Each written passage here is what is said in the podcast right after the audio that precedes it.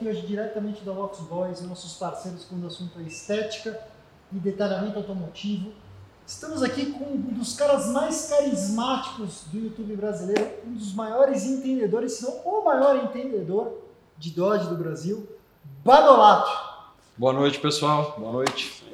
E para todos vocês que estão assistindo e nos crucificam, o conteúdo da live de hoje não vai ser cortado amanhã, porque esse cara não merece cortes. Por Opa, onde a gente obrigado. começa isso? William, qual que é a sua primeira pergunta? Porque é que, É que eu já vai ter perguntei público tudo. pra caramba que vai perguntar um monte de coisa. Aham. Mas deixa a galera esquentar. Daqui a pouco você vai ter que responder a pergunta clássica: 320, 6080, Aham. Audi A4 ou. Passat, que acho que tem muito a ver, inclusive, com os Dodge On, Sim, por favor. entendeu? Mas. Eu vou começar com uma pergunta que eu falo para todos os convidados. Vamos lá. Me fala a sua opinião sobre híbrido e elétrico. Você teria pro dia a dia? Vamos Você lá. que é um cara de muscle, Eu vou vai? dizer o seguinte, assim, eu não gosto muito de meio termo. Então eu não teria um híbrido, mas eu teria um elétrico. Eu em 2017 eu estava em Palo Alto, dava num, negócio de trabalho e tal, e o pessoal que estava comigo quis ir numa concessionária Tesla, eu torci o nariz, né? E fomos fazer um test drive, né? ah, num P100D, né? Sim. Pensei em- não tem como não gostar daquilo. Né? Não tem como um cara que gosta de, de, de, de, de- de coisas que se mexem não gostar daquilo. Me lembrou um pouco os trolleybus da Santo Amaro, né? o motor elétrico tem curva de, de torque plana, né? Eles largavam bem pelo tamanho, né? É, eu, eu ia- voltava da escola e me segurava tal. Mas, cara, ele bota no modo ludicrous, É. né? É, cara, é impressionante, né? Então é impressionante. Então, apesar de eu achar que o futuro é mais híbrido até do que o elétrico puro, se eu fosse ter como um carro de dia a dia, eu gostaria de ter um elétrico puro, não um híbrido. Tá bom. Olha, Exatamente o que eu penso. Exatamente. é mesmo? Caramba. Cara, uma pergunta até para esquentar um pouco. Aham. Na sua opinião, vindo de um cara que conhece muito de carro antigo, que Aham. entende o conceito de carros com alma, certo? Sim, com certeza. Hoje, quando você olha para os carros, Hum. você diria que os carros estão melhorando ou piorando? Eu acho que assim, é, eu acho que eles estão melhorando em muitos aspectos, né? Mas eles perderam muita personalidade. Principalmente quando a gente fala dessa desgraça que é SUV, né? SUV, SUV, SUV é preguiça do designer, né? Porque o, designer ele tem um trabalho difícil, que é aliar é, uma coisa que seja legal para os olhos ah, com um CX ah, que faça o carro ah, ter eficiência, é que você caiba dentro, que tem espaço interno tal. Então, é um trabalho super difícil, cobertor de pobre, puxou daqui, descobriu ali, blá, blá. só que não, aí o cara teve uma grande ideia, que é a ideia preguiçosa, que é fazer um carro em formato de saco de batata. E aí você não precisa pensar, é só fazer, põe uma grade, né? no caso da BMW, cada vez uma grade maior tal, e, e pronto. Então, eu acho assim, é, eu acho que os carros têm perdido muita personalidade, mas em termos de usabilidade, é, eles são cada vez melhores, né? porque eu gosto de carro antigo, que eu não acho que, pô, é, é, a segurança que você tem de pegar um carro. é, Você não olha mais água, você não olha mais óleo, você não olha. An- Antes, quando eu, pô, quando eu tirei carta com os carros mais antigos, você faz um ritual antes de começar, né? Abre o capô, vê se tem água, vê se tem aquilo. Agora você não faz mais nada, né? Pô, tem carro que você passa meses, não olha, não olha pneu, não olha coisa, não olha... talvez você olhe, né? Porque eu vi você umas 30 vezes olhando tudo ali. Mas eu não olho mais O nada. não dos carros das É. Então eu acho Ele só que... faz isso nas BMW, que a BMW é sempre uma surpresa. Então eu acho que, que, em termos de usabilidade eles têm melhorado, mas em termos de personalidade e o Are What You Drive, né? Isso acho que se perdeu muito, com exceções, como sempre, né? Caramba, meu, o cara é foda, velho. O cara é bom. Você você quer participar permanentemente da gente? Cara, vou falar uma coisa, né, cara? Então, pra você, então, perua é melhor que o SUV. Com certeza, Tá. lógico, com certeza. Dodge Magnum. Como é que é o cara lá, Wagon? Eu, eu, eu, por incrível que pareça, eu gosto muito mais da 300C Wagon do que Hum. da Magnum. Sério? E a 300C Wagon é um carro muito raro, um carro que vendeu na Europa e no Brasil só. Uhum. Deve ter vendido umas seis na Europa e umas cinco no Brasil. É, porque para o mercado americano ela não existia, só existia a Magnum, tem aquele farolzão meio alto e Isso. tal. Eu acho a 300C Wagon bem mais charmosa do que a, do que a Magnum. Olha só. Uma pergunta, as pessoas falam muito conosco sobre, já que você tocou no assunto Uhum. do 300C, o motor o M e tal, Uhum. tem o 5.7 e o 6.1. Agora 6.4. Agora vocês É. contam. Esses carros, de maneira geral, você, eu vi um vídeo que você fez sobre o seu Dodge, Uhum. o Challenger, O Challenger, né? é. Você falou, cara, esse carro não me deu despesa em quase Nenhuma. 10 anos É. de uso. Termos de manutenção, por exemplo, de um 300C, que tipo de gargalo existe? É análogo ao, Challenger, né? o mesmo powertrain, mesmo motor e câmbio. A diferença é que meu carro veio por importação independente, então ele não tomou uma estrangulada, ele tem 375 HP, os que vendi aqui eu tinha 345. É, mas basicamente é a mesma coisa. Então um 300C, uh, um Remy dos primeiros, um carro puta, super, super legal, super colecionável e que está chegando num preço legal. Né?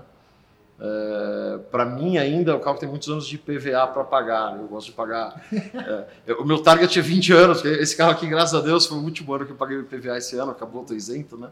Então o target para quem gosta de guardar carros é comprar o carro sempre mais perto, mais perto dos 20 anos. E não é pondurice, não. É que se você tem um carro, compra um carro zero para guardar, você paga 4% ao ano de PVA. 4% ao longo de 20 anos são 80%. Então você compra outro carro. Então você tem depreciação do carro, custo de oportunidade e o, o, os 80%, o outro carro que você pagou de IPVA. A conta não fecha, né?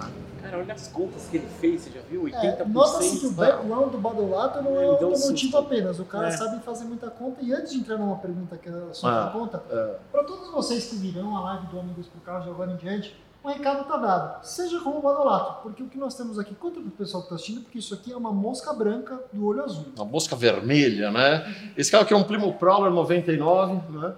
Ah, o Coro me chamou para vir participar, falei, mas eu vou trazer um amigo, né? Aí eu vim com o, o Prowler, fazia um ano que não saía com ele, é, uma carga na bateria, é, batemos uma água nele e viemos com ele aqui. É, um Prowler 99, né? O, o, o Plymouth Prowler é, tem uma história legal. Em 1995 a Chrysler fez um concurso interno de design e algum maluco desenhou um hot rod moderno e tal. E tinha um cara lá que tinha que um cara que, como a gente diz, have the balls, né? Que é o Bob Lutz, falecido há mais ou menos um ano. E ele viu aquilo, falou assim, vamos fazer, né?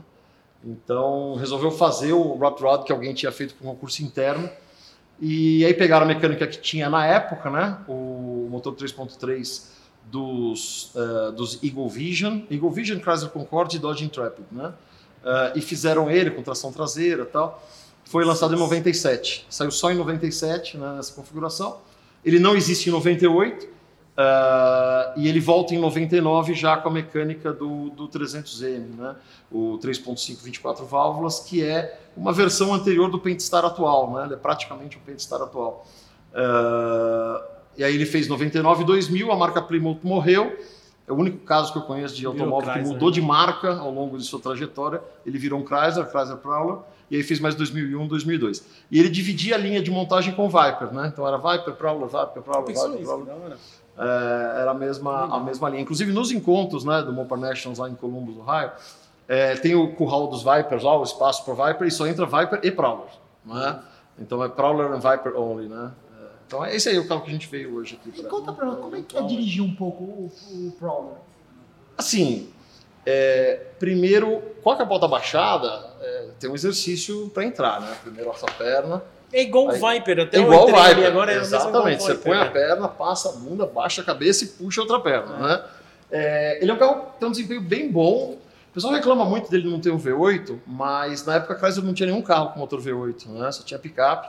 É, os motores V8 voltaram just- em automóvel na Chrysler justamente na linha 2005 com o 300C. Né? É, mas ele tem um desempenho bem bacana, porque ele tem os mesmos 254 cavalos do, do, do, do 300M, mas ao invés de carregar 1.650 quilos, ele carrega 1.200. Então ele tem a mesma cavalaria do 300M, que é um carro que tem um bom desempenho, mas leva 3 quartos do, do, do- peso só. Então ele vai bem, ele vai bem e tal. Mas assim, é um carro que chama muita atenção, né? Se você andasse na rua com a Vera Verão e a, no, no teu cavalinho e a Gisele Bündchen em cima dela, chama menos atenção do que esse carro. Então às vezes fica até meio tímido, andando com a capota baixada, assim, e tal. É, dá- é um hot rod, né? É um lembra Rod é. da- E a- até a posição, quando você está com, a capota- com a capota fechada, a posição de dirigir é meio de Rot Rod, né? Com aqueles carros com, com shopper roof, Sim, né? sim. É, com o teto baixo, o cara tem que ficar baixado, assim, aquela pose meio de bad guy, assim, né? E era uma época que também que a Chevrolet também estava até falando da SSR, né? Uhum. A Chrysler com a H, HHR, né? A, Ga- é, a Chrysler fez o seguinte, a Chrysler lançou o Prowler. Na- no vácuo do Prowler, do Prowler, ela lançou o PT Cruiser, que Sim, PT era Cruiser era o Plymouth Truck, né? Cruiser. É, porque ele era para ser um Plymouth, né? Isso. Só que a marca Plymouth morreu, então ele saiu como, é, é, como Chrysler, né? E aí a sigla é, PT Cruiser perdeu o sentido. Mas, é, por mais que seja um carro meio sem graça, o PT Cruiser, ele fez bastante sucesso de vendas. É que ele foi, acho que ele foi produzido aqui, não foi? Ou Não, não Tá- foi, Não, não não foi. Mas importou oficialmente, É, é, né? Importou oficialmente, 2.4, veio né? muito, 2.4, Ah, né? tá. é, que basicamente era o motor do Neon com um pouco mais de displacement, né, com um pouco mais de cilindrada. Então, lá nos Estados Unidos tinha a versão turbo, tinha o, o PT Cruiser GT e tal, tinha umas versões mais legais, com umas cores mais legais, com umas cores cítricas e É. tal. A Chrysler sempre foi ousada, né, em termos de cores, em termos de, de, de- de pacotes e tal. E o PT Cruiser fez muito sucesso comercial, Você acha né? assim, graça? Eu não gosto muito dele, assim... Muita gente que não O gosta. né? Fortem brasileiro foi meio medíocre. Né? Assim, eu acho assim, veio pro Brasil umas, umas veio pro Brasil, vieram pro Brasil umas, uma- umas versões meio sem graça, né? Preto, prata, é, uns, uns calotão, tal. Assim, eu gosto, eu acho legal, mas nunca me deu um impulso de ter um. É, e como eu tenho tanta tranqueira, então eu não ter um é, significa que realmente não, não, não mexeu comigo. Parece os carrinhos de, de, né? Parece, parece. Parece o, o Chicabum da quadrilha de morte, né? É, mas então, mas ele fez tanto sucesso que a, a GM fez o HHR, né? O HHR com uma pegada mais utilitário, né? E depois o SSR, que era a picape, tinha versão conversível, com motor V8 e tal. 400 Ah, era o motor né? daquele carro lá atrás. a Motor de comparação era Camaro. com o M5 E39. Você tinha o M5 com 400 e o SSR com 400 Nossa. cavalos. É, e a GM já tinha esse histórico de fazer umas picapes legais, né? Teve desde a da, da Cyclone, né? A Typhoon, Ah, a Typhoon era fechadinha, né? A. Cyclone era aberta, a outra Uhum. era a Blazerzinha da, da, da Cyclone. Depois a 454 SS, né? A Sim. 454 SS eu lembro quando saiu a propaganda dela, eu gostava muito da Motor Trend, eu tinha pilhas de Motor Trend. tudo. E a propaganda dela quando saiu, né, no começo dos anos 90, era assim: uh, 454 SS is a serious car, it comes only in black. Né? Só vinha em preto, Uhum. depois no último ano que veio outras cores. Mas ela era toda preta, com aquelas faixas de Sim. 454. Então, a Chevrolet teve, teve uma fase de fazer umas coisas legais também né, nas picapes. Né? Mas do que a gente estava falando mesmo? Do HHR. É. A gente começou, meu, vai É. começar. Dizer, bom, eu percebi que você é um cara muito rápido na conta, até pelo número que você Ah. de TVA. Eu lembro que a primeira conversa que eu tive com você foi Aham. naquele tema, puta, carro como investimento. Você fez um vídeo sobre carro como investimento, exatamente. E a gente, eu sempre gosto Ah. de alertar pro pessoal, cuidado com a cilada, né? Que todo Aham. mundo acha que às vezes você comprar. Mas conta um pouco da sua Bom, experiência vamos como lá. assunto. Carro não é investimento, carro é um poço sem fundo. É, não tem jeito, a conta não fecha. Se você for colocando tudo que você gasta, é, esporadicamente você pode ganhar um dinheiro num carro que você comprou bem e acabou vendendo e tal, pode acontecer. Mas é que nem cassino, ganhou uma vez, perde 30, né? Não adianta. Você ganhou uma vez, para, sai do cassino, vai fazer outra coisa, né? Porque não tem jeito, é muito. é, se você colocar na ponta do lápis os custos, depois for atualizando esses valores, né? É, é muito difícil. O cara que vive disso é diferente. Ele arbitra, ele arbitra preço de compra e venda. Então Sim. ele tem liquidez, você tem um carro que vale 100, eh, você está meio desesperado, eu te pago 85 e vendo para ele por 98. Então ainda vendi meio rápido porque eu vendi menos de 100, então o cara arbitra preço e venda, eh, preço, preço de compra e venda. Mas como investimento é muito difícil. Tem exceções? Tem exceções. O cara comprou os Dodge Charger RT ah, há 15 anos atrás pô, e vendeu há 10, eh, vendeu há, há 7, 8 anos atrás, ganhou muito dinheiro. Mas não tem reposição, vai comprar outra onde? Né? Acabou, ele pegou aquela onda e agora acabou. Se ele for comprar outra, ele vai pagar caro e não vai mais conseguir vender com, com nenhum sobrepreço. Né? Mas o que, que você acha desse. Recentemente a gente teve, acho que o boom de tudo, vai. Parece Uhum. que tudo que era, às vezes, não era tão procurado. Parece que hoje qualquer tipo de carro, sei lá, pelo menos importado assim. Um pouco parece- mais é vintage. um pouco diria mais vintage. mais Parece que tipo. 7, 8 anos. É. Tipo, triplicou, quadriplicou o preço. O que, que você acha? É, eu acho que essa cultura automotiva de ter um segundo carro, de ter um carro não só como meio de transporte e tal, eu acho que cresceu bastante nos últimos 10 anos, né? Você não acha que é só especulação, assim? É Não, só... acho que tem especulação, mas acho que tem muito gosto também. Eu conheço muita gente que nunca pensou em ter um outro carro, tal. Quando vê a gente com um monte de tranqueira, puta, também quer. Compra um, compra outro, não sei o que, tá? Então eu acho que eu acho que, que passou a ser mais parte da cultura. Obviamente tem muita especulação no meio, mas tem uma procura mesmo. Por exemplo, pega os- vamos, vamos falar da, da Seara que eu conheço mais. É, Dodge Charger RT nacional. É, você pega um Charger RT 1971, 933 carros produzidos, imortalizado no filme Roberto Carlos a 300 km por hora. Né? Quem é da minha geração assistiu mil vezes aquilo, Inclusive, passava mal. semana passada no canal É, inclusive o canal Brasil é, remasterizou, tá espetacular. É, vale a pena ver, entra no net lá, paga R$ 4,90, assiste o filme 10 vezes. É, o filme é muito legal, né? O filme do Roberto Farias, irmão do Reginaldo Farias, é, recentemente falecido também.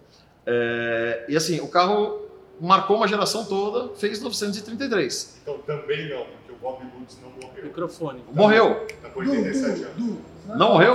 Perdão. Estão falando aqui que o Bob Lutz não morreu, tá com 87 47 anos, mas tá vivo. Então, viva ele. Mas eu achei que ele tinha morrido. Inclusive, tem um livro muito legal dele, se chama assim Car Guys versus Bean Counters, né? Os, os caras que gostam de carro versus os contadores de feijão. É, que é a eterna briga na indústria automobilística, né? o cara que gosta de carro contra finança, exatamente. É, então foi o Bob Lutz que deu a benção aí para a produção do, do Prowler e também do Viper lá atrás, né? Desculpa o filme. O Dodge. Ah, então, então 933 carros produzidos, sobraram 20. Tem toda uma geração que quer ter esse carro. Desses 20, amarelo boreal, metade, 10. É um carro que o dinheiro não compra, não basta ter dinheiro. Você tem que conseguir achar um e alguém que em algum momento vai vender. Se hoje o Ike Batista, o Ike Batista agora não comprou mais nada, mas se o Batista de 10 anos atrás quisesse comprar um Charger RT71 amarelo boreal, hoje não compra, porque não tem. Né? Então os preços, obviamente, sobem. Né? É, você não está mais falando de valor intrínseco do carro. Né? Ah. É que nem pegar uma tela, pega uma tela, vamos pegar o internacional, ah, o Carlos Araújo, o quadro grande dele custa uns 100 pau. Quanto tem de valor intrínseco de tela e de tinta lá? 500 reais, 200 reais, né? É, é um valor intangível, né? Então, enquanto tiver mais gente querendo do que tem disponibilidade, o Corey mesmo estava me falando de alguns carros que subiram muito de preço, mas que carros bons tem 6, tem 7, tem 8. Então, por mais que tenha especulação, tem uma quantidade muito pequena de carros, senão o cara não conseguia. Ninguém vai conseguir espe- especular com Celta Prata, né? Tem 800 mil, né? Ah, sim, então, essa uhum. quantidade dimi- diminui. É pequena, tem muito mais procura do que... Tá? Eu acho que muito por conta disso. Agora, a questão é o seguinte, o que vai ser daqui para frente, né? É, esse- Então você essa- acha que a questão do híbrido e do elétrico talvez, talvez polarize mais? Não, assim, talvez, talvez para os mais antigos, talvez só no sentido de restrições de legislação, não é? Aí eu acho que sim, a placa preta, que até hoje não serve para grande coisa, pode ser que se- seja Vai mudar, importante, né? seja importante para preservar os carros, né? Já pensou? Uh, nego trocando, trocando, eletrificando o carro, né? Como já tem um monte de caso. O, O príncipe né? da Inglaterra foi lá, quando casou lá, saiu com o Isso. E-Type eletrificado e tal. É, Então, eu vi o pessoal até... brincava que é o seguinte, se fosse, não fosse eletrificado, provavelmente tinha vazado o óleo, sujado o vestido da noiva e quebrado na esquina, né? é, pode ser. Tem né? até casos de Eu tive uma experiência terrível com isso. de Kombi, Ah. Uma Kombi lá Depois fora elétrica, que o pessoal está começando a fazer isso também. É, A empresa eu, tá acho que vai ser, fornecendo- eu acho que vai ser um mercado interessante, assim, para quem quer mexer com isso, né? E eu acho que, assim, desde que você é, poupe os carros que tenham realmente importância histórica, né?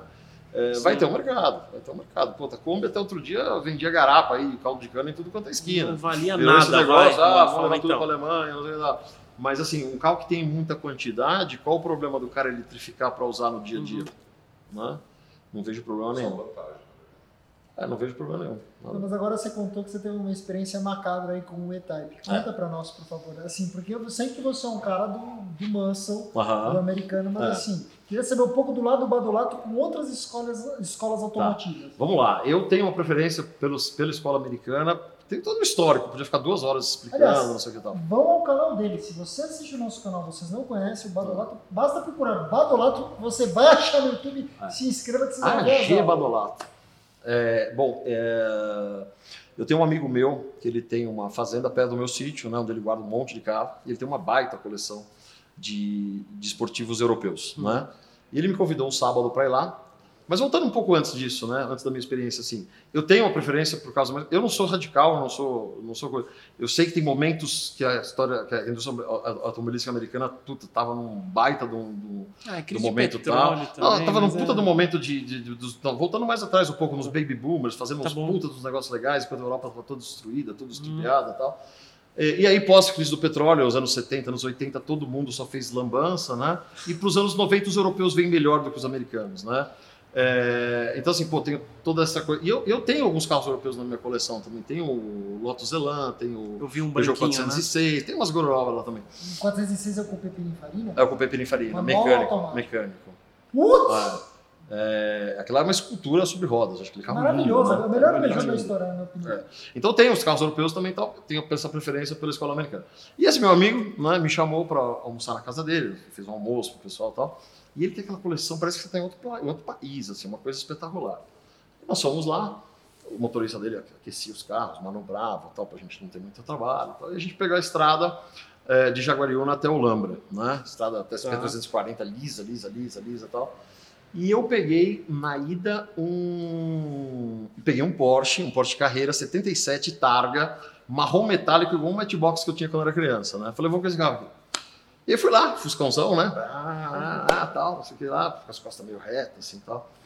Foi legal, foi legal, foi bacana tal. É, fizemos o retorno lá em Olambra, ah, vamos trocar de carro. E aí entrei no E-Type, né? Que motor que era o E-Type? Era um V12. Era um V12, Um vixe. V12, V12. Aí eu o falei, puta, agora... gosta do motor menor, né? O É o 6 V12 cilindros que é o que mais an- dizem, É, né? Não dizem sei. que mais. Porque assim, aí Mais foi a minha leve. experiência com o V12. A hora que eu entrei, primeiro pra entrar dentro daquilo já foi muito difícil. Uhum. O volante era desse tamanho. Era o Coupé? Era o cupê. Vixe. Desse tamanho o volante e eu me achando no volante.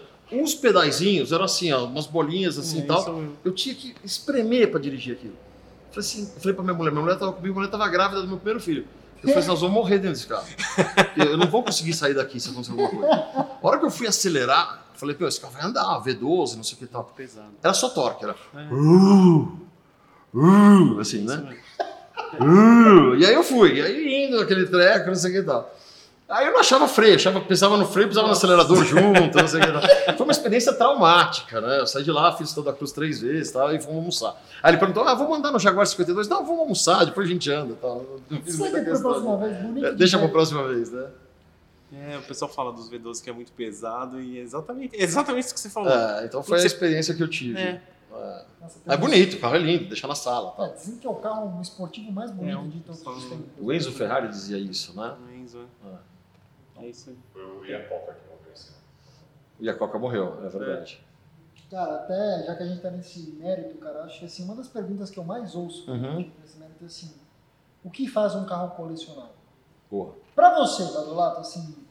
Porque acho assim, cada colecionador tem um perfil, tem um Uhum, gosto, uhum. né? Peraí, Eu deixa, eu, deixa eu encaixar uma pergunta. Uhum. Você é aquele cara que, quando você vai atrás de um carro comprar, você se importa muito com a história do carro, não necessariamente o que ele é como carro, sabe? Você tipo história Sim. ou o carro em si não importa, o que que você dá mais preferência? Bom, vamos lá. Dia 6 de janeiro agora. ainda. Ah. Como você começou? Vamos lá, vamos lá. Vamos por partes. Vamos lá. Essa é uma Até próxima. o Natal a gente continua. Então, vamos lá. É, bom, eu, eu assim, a minha, eu sou um pouquinho mais velho que vocês, né? Da minha geração, todo mundo gostava de carro. Todo menino gostava de carro. Ou gostava muito, ou gostava, ou gos- gostava, ou gostava demais, né? Todo mundo gostava de carro. Diferente de hoje. Por exemplo, eu tava com, com o Rodrigo, eu tava com o Prowler, fomos abastecer no posto da Cidade de Jardim. Chegou um menino, nossa, que carro legal, não sei o quê. Que carro é, né? Eu falei, ah, posso tirar uma foto pra minha namorada? Que minha namorada adora carro. Olha que legal. Tipo, você é namorada adora, ele não. ele não, mas eu sabia conheço gente era, né, assim. Já Eu conheço, sabemos quem é o homem da relação. É, é, eu bom, conheço pessoas assim que a, a moça, a É. namorada tal, gosta mais do que o. Na minha geração, todo moleque gostava de carro. Né? Pô, a gente tinha, em vez de ficar colecionando Pokémon, a gente tinha mala de Matchbox e todos eles, não sei o que e tal. É, Então, assim, desde moleque eu gostava muito. Né? O... A minha mãe tem três irmãos mais novos, e eu... minha avó morava do lado da casa da minha mãe, e eu passava metade do dia, minha mãe trabalhava, passava metade do dia e todas as férias na casa minha avó, convivia com meus três tios que almoçavam, jantavam, não sei, automóvel o dia inteiro. E os mais dois mais novos ficavam mexendo em carro o dia inteiro. Então foi nesse meio que eu, que eu, que eu, que eu fui criado. Quando aprendi a ler, a primeira coisa que eu comecei a ler foi quatro rodas. Eu gostava de ver os comparativos, né? Aquelas faixinhas com as bolinhas, Alfa Romeo, uh, Dodge Grand Sedan, o outro, esse aqui dá nota disso, nota daquilo, tal. Puta, eu sentava na banheira seca lá e ficava lendo que nem um, que nem um maluco. Virado. ele tá gráfico já, hein? Você viu que coisa? então, assim, eu sempre gostei muito e contava. Ah, e eu gostava muito de Dojão. Meu, a minha paixão era Dojão. Primeiro, assim, porque teve dois momentos do Dojão. Primeiro, aquele momento que era um carro putz, super caro, super diferente, super não sei o que, tal, tal, tal. E que depois, principalmente da segunda crise do petróleo, esses carros foram abandonados na rua e trocados por gaiola de passarinho, sem passarinho, não, se fosse passarinho levava dois. É, mobilete, toca-fita, qualquer coisa. Os carros foram simplesmente abandonados. Lá o Demolicar em Sumaré, pegava a Charge RT0 ficava batendo até acabar, não sei o que. Então ninguém mais queria aquilo. E eu morria de dó. E a minha preocupação era, será que quando eu fizer 18 anos e tirar a carta, vai sobrar algum para eu ter? A minha preocupação é essa, não vai sobrar um para mim, né? Ah, então eu sempre tive esse negócio de comprar um dojão, comprar um dojão, comprar um dojão. É, agora, 30, é, 6 de janeiro do, do ano que vem, agora 6 de janeiro, daqui 45 dias aí, é, vai fazer 30 anos que eu comprei meu primeiro. Né? Minha coleção faz 30 anos. Eu não acho que minha coleção vai fazer só nesse dia, porque eu já comecei a comprar coisas antes, né? Comprava emblema, comprava Uhum. peça, comprava uma opção de coisa. Mas 6 de janeiro faz 30 anos que eu, que eu comprei.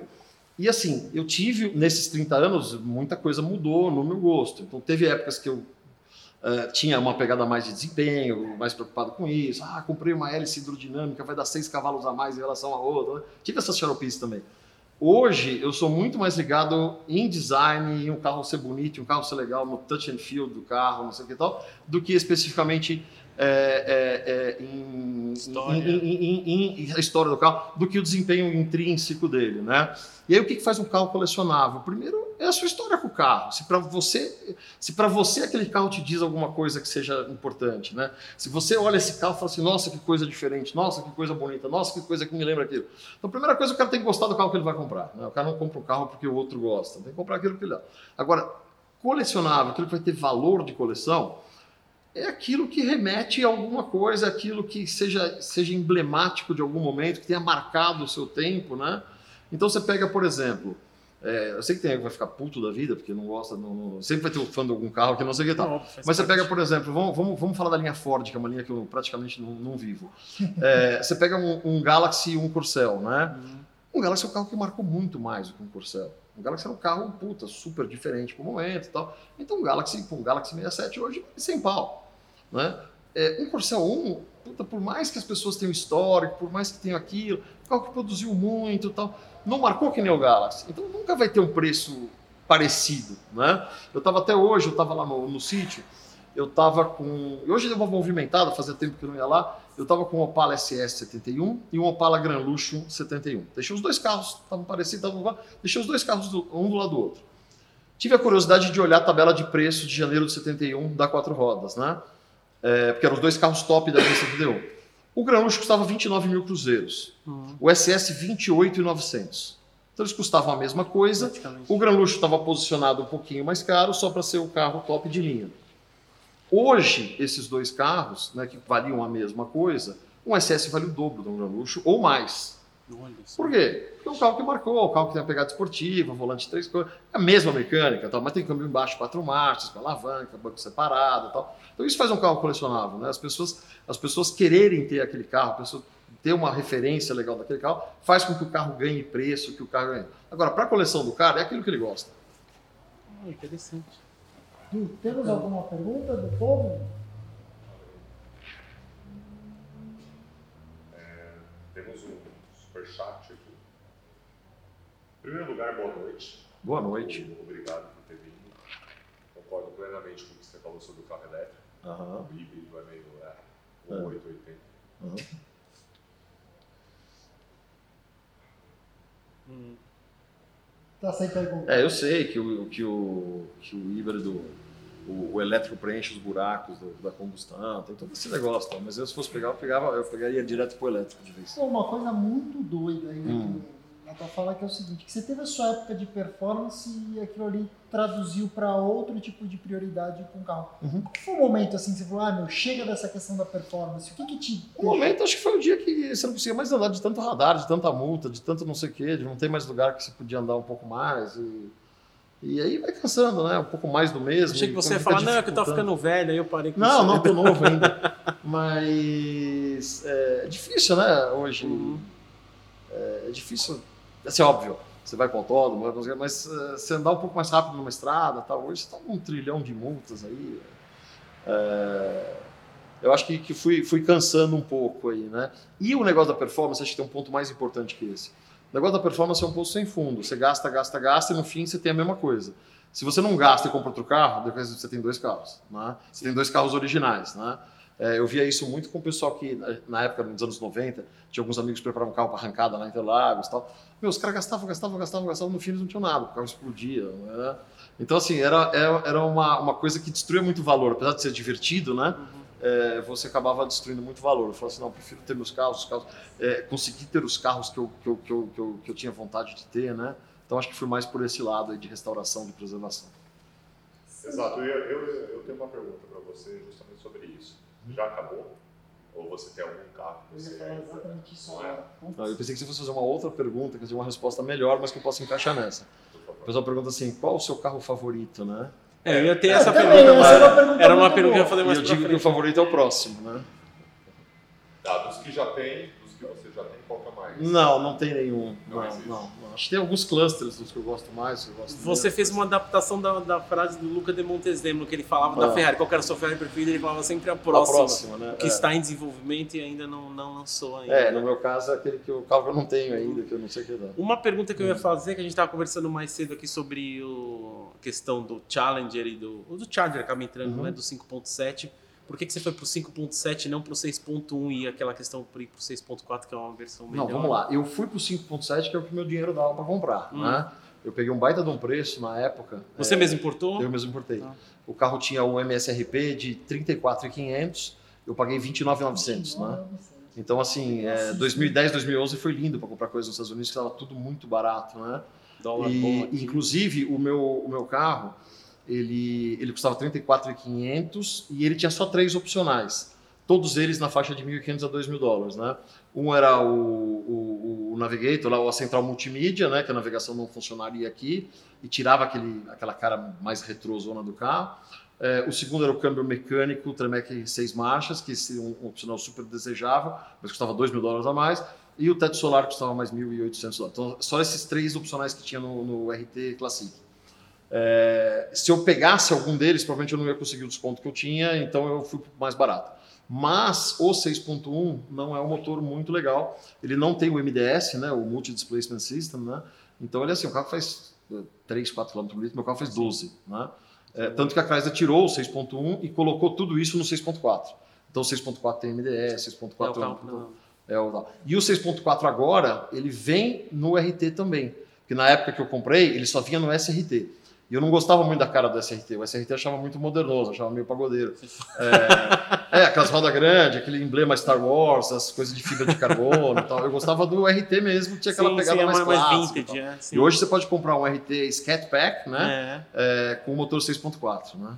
é isso aí. O É, o Scat é lindo, né? O Scat é de dar tapa na cara. Leonardo, o Leonardo Mello está perguntando por que a Cadillac é melhor que a Chrysler?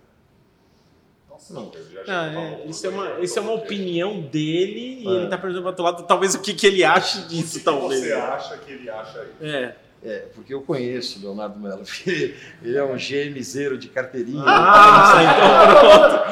Um abraço para Natal, Rio Grande do Norte. pronto. Manda um abraço para o Léo. Léo, Um abraço. Entendemos. É. que nem os corneteiros quando a gente começa a falar de gente, a gente queria só falar pra você que tirando a menção que o Badolato fez de ter dirigido um Porsche. tal, Nós não falamos de 72, Porsche ainda, né? Nós não falamos de Porsche ainda. Vamos fazer que nem o Avalone, né? No primeiro bloco. Boa noite, amigos. Pedi para o, ah, pede para o Badolato contar a história do último Vectra B. Foi um dia que eu mais dei risada no canal dele. Puta, não, essa história é terrível, né? É, foi o seguinte, a GM, é, a GM pegou um espaço em São Caetano que ela fazer o Museu da GM, né? Uma praça que o prefeito lá deu, fecharam com, com tapume, fizeram os desenhos, tal, tal, tal. E a GM ia fazer um baita no museu em São Caetano e começou a montar um acervo, né? E aí teve muita gente que doou carro, a GM começou a guardar alguns carros tal, e montaram uma- um acervo dos 50, 60 carros. É, aí o prefeito de São Caetano morreu, trocou o presidente da GM, o Richard Wagner voltou para os Estados Unidos, veio um outro, não sei o que tal, desencanaram de fazer o museu. E pegaram o acervo e mandaram para a Ubra em Comodato. Quando deu pau lá na Ubra, né, que o museu foi desfeito, a GM trouxe os carros de volta para São Paulo. Mas trouxe os carros para São Paulo quando? Em 2010, no meio do bailout nos Estados Unidos. E aí imagina o cara pedir uma linha de crédito para fazer um museu para guardar um monte de carro velho. Não, não ia rolar. Hum. Então o que eles fizeram com o acervo?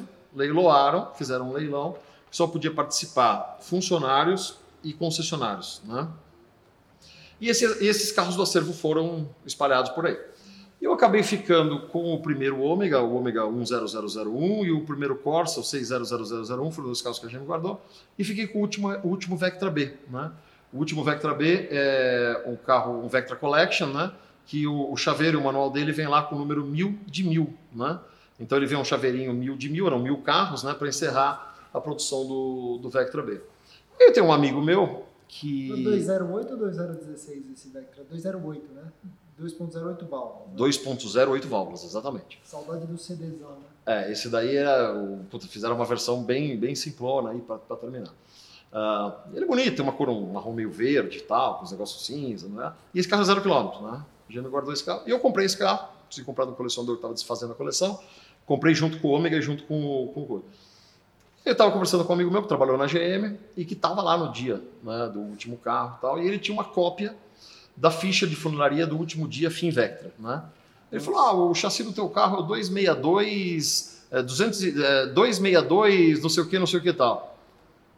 Peguei e fui olhar, não, o meu é 261, tinha quase mil carros de diferença, 850 carros. Se fosse 3, 4, podia Tá. ser alguma coisa, ah, bagunçaram os carros lá. Não, mas era 850 carros de diferença, né? Aí eu peguei o número do chassi do último, procurei, e o carro existia e estava em Bento Gonçalves.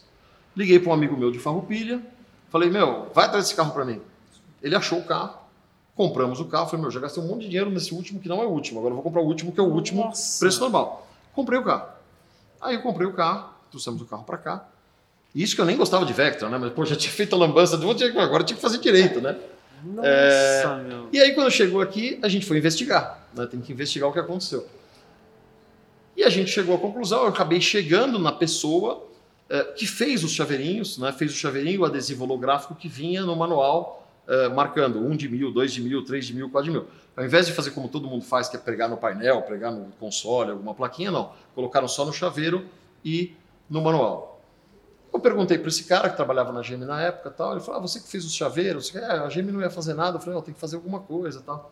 Eu falei, como é que vocês distribuíram esse chaveiro? Ah, não sei, a gente mandou para linha lá. Então o que os funcionários Aleatório. fizeram? Distribuíram os, os- os- os chaveiros aleatoriamente. E a GM guardou o último carro errado. A GM ficou 15 anos, 10 anos guardando o último carro, que não era o último carro. E pior, eram 850 carros antes do último. E o último foi vendido como um carro qualquer, né? Então foi a lambança que a gente descobriu que a GM fez e agora estão os dois juntos lá, o último e o último que não é o último, né?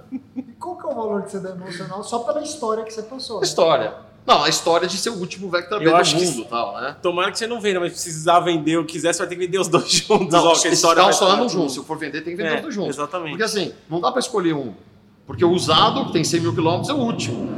E o outro que não é útil, ah, então vende. o- Não, o outro é zero. O outro nunca rodou. A GM guardou 10 anos, ficou na Uber exposto, não sei o que, é a história que o carro tem. Então esses daí estão gêmeos siameses pro resto da vida, né? Se um dia eu tiver que vender, vai é a mesma cor? São todos, os mil são iguais. São absolutamente idênticos. É um amarronzado, né? É, carro. um cinza. Ele chama cinza, mas ele é meio verde, meio marrom. Eu sei que É, eu sei, É. eu sei. Cadê o... Então foi essa a história pitoresca aí. Peraí que a gente tinha mais uma pergunta aqui. Ah, Enquanto isso a gente vai cantando. Cara, mas a pergunta que é, tudo bem, dojeiro e tal, Uhum. mas não existe nada europeu que apetece teu coração? Tem, tem, tem. Por exemplo, Não, não o carro de uso. Porsche, não fala Porsche. Não. Ele, tá, ele Eu fez essa pergunta tem uma raiz, Eu sei que você entendeu? de Mercedes. Meu carro de uso é uma Ah, Mercedes. então tá bom. Eu tenho o Peugeotzinho lá. Eu tenho três cupezinhos europeus, né? É, a, a Mercedes E, a, a E Coupé, tem o, o 406 Coupé e tem o Volvo C70, que é um baita de um carro legal O também. C70, O mas coupé era ou o conversível? de 90, o C70 e 98. o 406 Pininfarina. É, os dois brigavam. né? Inclusive, inclusive. Mas tem era vídeo um- na Seu Inglaterra. coupé ou Dois- conversível? É o Coupé. Coupé. É o Coupé. É que o C70 tinha o 2.3 turbo 5 cilindros e 240 cavalinhos. né? Isso, o- o 2.3 Peugeot turbo. 193 cavalos. 193. é. Caramba. A vantagem do meu Peugeot é que ele é mecânico e o Volvo é automático, né? Então equilibra um pouco o jogo. Mas o, o Volvo é muito legal. O C70 é maravilhoso. Ele é muito lindo. legal. Era o É, carro ele- do filme O Santo lá com o Val Kilmer da década É verdade. de 90. Era É. o carro do final. O interior é espetacular. Eu acho assim, em termos de design, a frente dele é de um carro, a traseira é de outro. A traseira é de um Holden Monaro e a frente é de um Volvo normal. Mas fora isso, se você olhar, você não consegue olhar a frente e a traseira ao mesmo tempo, né? Então você está olhando a frente é uma coisa, Mas é a traseira é bonito outra. esse 70. Mas o interior dele, o som dele, puto, o acabamento é muito legal. Eu acho lindo O esse Volvo carro. C70 tinha versão Capri também. Tinha É, versão então, por isso que eu cabrio, perguntei, é. cabrio. Inclusive na segunda, na segunda geração dele, eu acho que veio mais o Cabrio do que o Coupé. A primeira não, a primeira veio mais. do- Quer dizer, Uhum. deve ter vindo 20 carros, um 20 Sim, sim. Mas a segunda geração, que era aquela que tinha as linhas mais fluidas e sim, tal, sim. é, e as lanternona grandona atrás, eu acho que veio mais Que Cabrio já era do que lá que tinha a frente do Volvo 70. Exatamente. é. Né? Eu eu dei dando uma pensada, eu tenho uma disso, porque essa época de 90, Eu quando acho tava lindo fazendo esse 18 CD. anos, a gente olhava pra carro muito popular, é a mesma história Sim. de hoje, né? Uhum. Só que você olhava pra um, puta, pra um Corolla, pra um Astra GSI e você via, tipo, uns carros meio loucos, tipo, o Mercedes LK 320, o Peugeot Pininfarina, quase tive um Peugeot Pininfarina manual como primeiro carro. Nossa. E era um carro caro, né? Ele demorou para perder preço, esse carro. Uhum. Puta, Ele legal. demorou para perder preço. Falando. Vamos lá, Você Du. pedir a, contar a história do SR D10. Do qual? SRT, Da SRT? deve ser a RAM, né? Da, É a RAM, é a da RAM. Viper, da, É a RAM, a RAM é. com motor de Viper. É, aquela coisa, né? É, se você pega as três, as três, as três grandes americanas, né? A GM, a Ford e a Chrysler, é, a Chrysler sempre foi a menor. E por ser a menor, é, ela tem que ser mais ousada para sobreviver. Então ela fez coisas malucas, né? Pegou uma RAM, enfiou o motor, não só o motor, mas o motor, câmbio, transmissão, tudo de Viper, né? Então é, ele tem o, o câmbio com alavanca Hurst, seis marchas igual do Viper, tal. E é um carro que eu sempre quis ter. é, quando veio zero, 2004, ela soltou três anos, 4, cara, 5, né? 6, né? Era caríssimo. Esse MSRP dela era 50 mil dólares em, em 2004, né? É, o, em 2004, onde minha mãe tem casa na praia, tinha um cara que chegou com uma, nunca tinha visto, é, uma vermelha zero. Para mim, era uma coisa puta, de outro planeta, Ele né? chegou na praia? Hã? Como é que ele chegou na praia sem abastecer? é, ela é meio, ela é meio Ele voltou, na, ele voltou na caçamba, não. É, não, deve ter posto, posto do caminho, né? Mas eu, eu vi esse carro e falei, putz, mas é uma coisa de louco. E aí, mais pra frente, quando puta, deu pra trazer uma tal, eh, eu trouxe daí. É um carro muito legal, um carro que eu gosto muito, mas não é um carro gostoso. Eu viajo muito na estrada, né? Eu faço, puta, 600 km de estrada toda semana, né? Eu rodo mais que Uber. É, é, e, e eu viajei algumas vezes, eu fui pro interior algumas vezes com a SRT, é, mas ela não é um carro gostoso de andar, de ser assim, suave que nem o Challenger, né? Ela, ela quer giro, ela tem um comando para mesmo? giro, ela quer pau, ela quer. Para você respeitar um pouco os limites de tal, você tem que ir em guarda-marcha. Né? E ela tem 5 e 6, né? É, você vai em quarta para o motor ficar. Aí você joga a quinta, se você jogar uma sexta, ela. Ela chega até a dar umas tossidas É que porque ela quer giro. O Viper, a sexta era overdrive. Esse É carro deve overdrive ser também, também, não? é, é? sexta Também? overdrive. é. Mas ela. É, para ir no, no- no giro que ela gosta, Ah, você é anda em velocidade de cruzeiro em quarta. Olha só. Óbvio que você vai ser esse cara que vai preferir mais essa do que a Lightning, por exemplo. né? É, lá eu nem sei o que é. Droga, é o Brian, cara. É. A gente fala isso por causa da questão do Ford GT e tudo mais. E falou, vamos ver se eu consigo arrastar Eu, tenho- mais. eu mostrei aquele meu amigo que tem o Ford GT, né? Que trouxe o Ford GT. E ele levou lá em Gavião Peixoto, né? Lá em Tá. Na Drive. Tem uma foto ótima minha que eu não vou achar agora. Eu tô sentado no Ford GT zero quilômetro, assim, fazendo uma cara de nojo, assim, ó. A foto é ótima. assim, Mas é só ser pra a foto sacanear os fordeiros. Essa podia ser a foto de trilho dessa live. Você viu? Preciso achar ela, né? Se achar. Agora temos Bernardo Franqueira. Para você que assiste o programa, tá precisando de qualquer coisa quando o assunto é seguro na sua vida, não deixe de procurar a Franqueira Corretora de Seguros. Um abraço pro pessoal que reclama que eu faço o merchandising. Ah, é a cada cinco minutos. É, em homenagem ao Eduardo que comentou no Instagram, é isso? Hoje a live vai ser boa, se o Corne não ficar falando patrocinadores a cada cinco minutos. Onde estamos, Corne? Não, Wax Boys, quando o assunto é detalhamento e estética automotiva, a gente tem que dar valor. Nossa missão é dar uma resposta em cada aspecto do universo automotivo. Mas, Bernardo Franqueira, chute. São duas perguntas, na verdade. Boa noite, queridos. Tudo bem?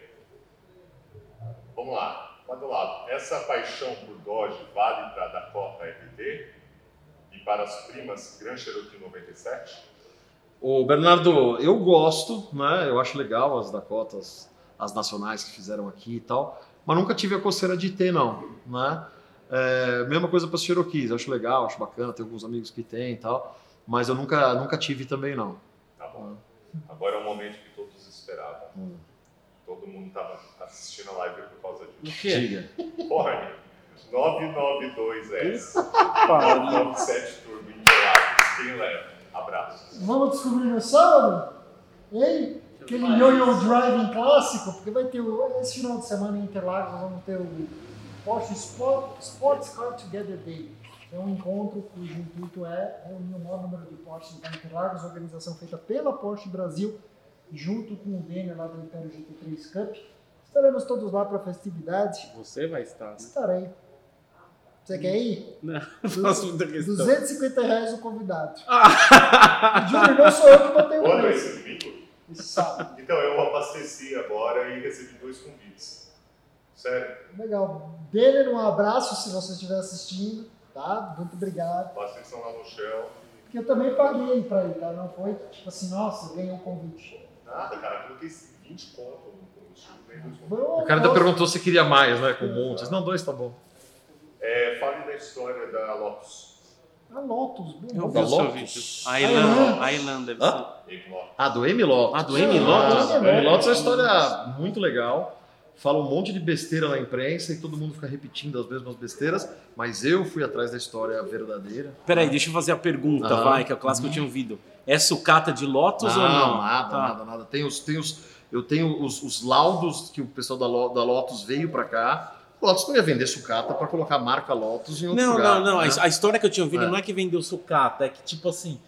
A galera teve alguma coisa, algum problema de produção Ah. e descartaram muitos motores. Não, sei exatamente não, qual foi não. o motivo. Na verdade, o Esprit usava esse motor 2.2 e o Esprit passou a ser um V8 4.0. Hum. Então ainda tinha esses motores 2.2 e a Lotus vendeu para cá. Mas não eram motores. é, eu sei até o cara que começou. Eu cheguei no cara que começou esse boato da sucata. Sério? É, é, fui lá para Pindamonhangaba investigar, né? Encontrei o. No meu canal tem um vídeo que eu achei o piloto de testes da, da M e ele fazia os testes na Dutra, né? Um negócio bem raiz, né? É, de madrugada na Dutra com, com o carro, né? Então a história assim, é uma história de muita boa vontade e que deu em nada, né? É, inclusive o pessoal quebrou, né? O pessoal era, era dono de uma autopeça, de uma fabricante grande de autopeça que fornecia para a indústria automobilística. Resolveram fazer carro. E se quem já faz carro não está conseguindo malemar sobreviver, imagina o cara que nunca fez, né? E óbvio, deu água, os caras perderam tudo, quebraram, foram embora do Brasil e tal. É, mas toda aquela groselhada, ah, lavagem de dinheiro, isso o cara sabe o que é lavagem de dinheiro? Ah, os caras perderam tudo, destruíram o patrimônio deles, né? Então, se alguém saiu prejudicado, foram eles mesmos, né? É, e fizeram um carro, sei lá, pitoresco, né? É, com o motor, com o motor do Esprit, né? O 2.2 turbo, é, com o Tremec 5, o câmbio Tremec 5 marchas, né? É, com um, um- um eixo traseiro ah, inglês que, que usava em Jaguar, tal. Uma, um design esquisito, uma carroceria de um, um material que eles desenvolveram, o tal do Vextrin, né? Que é 90% plástico, 10% fibra de vidro, né? Então, assim, tem uma história. é, eu tenho, tenho contato com a pessoa que era coisa, mas isso que ainda não pode falar. Tá, ainda tem entendi. muita coisa rolando ainda tal. Mas, puta, dá um, dá um filme legal. Dá um É filme mesmo? legal, muita história bacana. Imagina, o cara pegou o carro, o primeiro carro, levou o carro para Milão, foi de Milão até Monte Carlo com o carro na Europa. Aí você vê o carro andando em Mônaco. Tem filme no YouTube, o carro andando em Vou Mônaco. isso aí. O pessoal tudo tirando foto do carro, tal, um Lotus quatro portas. Você né? sabe quantos fizeram desse? Não sei, é alguma coisa entre 12 e 15. Né? Eu tô com um negócio legal, que eu tô com algumas carrocerias pintadas é, nos, nos cavaletes, do jeito que estava na fábrica o dia que parou tudo. Né? Então tem uma vermelha, tem uma prata, tem uma azul, tá tudo Você lá. tá tá- brincando. é, algumas já com semi-montadas, outras sem nada, né? Então foi, foi uma, uma aventura aí que não deu certo. Uhum, Cara, eu tenho uma pergunta muito curiosa. Diga. É o seguinte, quando a gente gosta de carro, é difícil de tipo falar quando que vai parar. Não vai parar É, nunca. não sei. Mas eu sofro de uns transtornos da. Tipo assim, você sai com um carro, você sai com outro, sobrou um paradinho lá, você começa a ficar. Como é que você lida com essa sensação assim de olhar para os carros? Puta, tô com vontade de andar com esse, não deu tempo de andar com esse. Então, é, tem que saber lidar, porque tem um pouco de frustração, né? Eu, por um monte de motivo, viajei, fiquei 12 dias fora tal. Eu fazia uns 30 dias que não ia lá no meu sítio onde fica o museu. E aí eu fui funcionar os carros, já teve um carro que não funcionou, é, a bomba de combustível não estava puxando combustível, aí um outro já não sei o quê. E aí você já vai colocando a, a ordem do que você vai ter que fazer de manutenção, né? Então é meio complicado, mas não tem jeito. Eu acho que para o dia que a dor de cabeça fica maior que o prazer, porque a dor de cabeça e o prazer elas ficam se equilibrando, né? O dia que isso se desequilibrar, eu acho que é a hora que para, né? Como é que é essa, esse rotina? Você gosta presencialmente de ir lá, passar Sim. um tempo perto, bota os carros para funcionar? Sim. Ou tem alguém que fica lá olhando? Não, não, não. Eu tenho uma pessoa que fica lá, é, que me ajuda os dias que eu vou, mas a gente mexe nos carros o dia que eu vou, né? Então, é, me ajuda. Às vezes eu levo um mecânico daqui quando a coisa é mais pesada um pouco, né? É, eu levo, a gente já programa algumas manutenções, eu tenho um elevador lá e a gente passa um dia fazendo manutenção nos carros. Hoje vão funcionar esse pedaço aqui, funciona os carros lá, Uhum. lá, não fica sem freio, aquela loucura. Deixa eu te perguntar, você é um cara hands-on, então você conta com o mecânico, mas você faz as suas coisas. Eu já fiz muito mais. Eu já fiz muito mais. É, eu me, eu me, eu me, eu, eu coloquei, eu coloquei para mim mesmo que eu tinha que aprender a mexer. Cheguei a fazer bastante coisa, e tal. É, hoje eu fico mexendo, puta, vou funcionando os carros, o mecânico vai fazer outra coisa ali, eu funciono lá. É, eu de pegar mesmo, entrar debaixo do carro, desmontar alguma coisa, eu não, não faço mais muito não. Mas talvez porque essa dor de cabeça começou a levantar e você fala, não, não vou me preocupar tanto Não, porque é tanto detalhes, serviço para fazer que deixam fazer aqui, eu vou fazendo outro, eu vou ligando outro, vou Ah, fazendo tá aquilo. Então, é, é mais ou menos assim Uhum. que funciona aí, né? Uma pergunta. Que é Não, manda tudo. o Adolfo Cardoso. Bom, onde? Adolfo Cardoso. Badolato, nunca teve uma quedinha pelo mundo dos carros japoneses? Abraço. Eu gosto- Corne, vejo você direto na Avenida Europa e quando te vejo penso em terminar com minha namorada. Abraço. Como é que é? Sério que cara falou isso? Em Vai. nome do amor, não é o programa do Silvio Santos? Cara, obrigado, fico lisonjeado. Sou um cara casado, feliz, um beijo pra minha esposa. Chega lá, pede um beijinho pra ele, danado. Só beijo você. É, eu Vai gosto fora. bastante dos japoneses dos anos 90, né? Inclusive eu tenho um Eclipse 95, GST, que eu vi você dando umas É. puxadinhas no trailer do teu canal. GST, que não foi eu que fiz aquele trailer. Um dia que eu descobri que tinha um treinamento que foi me ajudar lá, o dia que eu descobri já tinha 20 mil. Mas é, o GST é uma história legal. É um N11, né? É, a maioria dos que vinham era N13. É, tinha couro e teto. O meu é N11, é, é tecido e sem teto, né? Ah, então tem o Eclipse 95 e tem um SVX 92, né? Subaru SVX. É, tem o Ah, Subaru. SVX Aquele 92. vidro duplo. É, o vidro de caça bombardeia, né?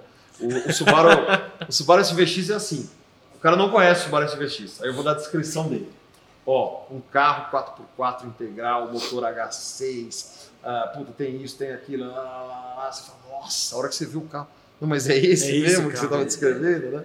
É, ele tem uma traseira linda, tem uma, traze- uma, uma lateral pitoresca e uma frente nada a ver, né? Ele é frente um carro bonito. Hã? Ele é um carro bonito. ele é um carro bonito, mas ele, sei lá, falta alguma coisa. Falta motor, tem 233 HP, ele custava o mesmo no 3000 GT. O 3000 GT tinha 325 cavalos, ele tinha 233. Não ia, não ia dar certo, né? Eu vou fazer uma pergunta referente à Elan, porque Uhum. o pessoal, eu não sei como é que é hoje, mas na época o pessoal tinha um pouco de preconceito pela tração dianteira É, na Elan é. e aquele negócio com a parceria com a Isuzu também. É, vamos que lá. você fala sobre? Assim, a Lotus é uma puma inglesa, né? Faz coisas, assim, é, é, tem muitas coisas que fazem, que, que- que fizeram e tal. Então, assim, o meu, o meu Lotus M, o pessoal fala que não é Lotus, apesar de ter a mecânica Lotus. Tá. O Elange falam que não é Lotus, Porque porque, é tem tração Lotus, não, mas tem motor Isuzu, né? É, é, tipo Na isso. verdade, é o seguinte, é, o que que a Lotus quando saiu a primeira é a Elan, branquinha? A branquinha. a branquinha, é a branquinha, Bonita. é bonita, É é. bonita a dois, né? É, Lucélia. Santos, bonitinha, mas ordinária. É, é, não, eu adoro ela, linda, meus filhos adoram e tal. Mas Eu é, acho linda, é meio brincando. ordinária, assim. Mas é, é legal, é bacana. Anda muito, viu? Anda muito. O pessoal anda fala muito. que anda bem pra Anda caramba. pra caramba. Tem hora que dá até um. Eu tenho curiosidade, me- Mexe o estômago, assim, Legal. algumas faixas de, de, de, de coisa dela. dá.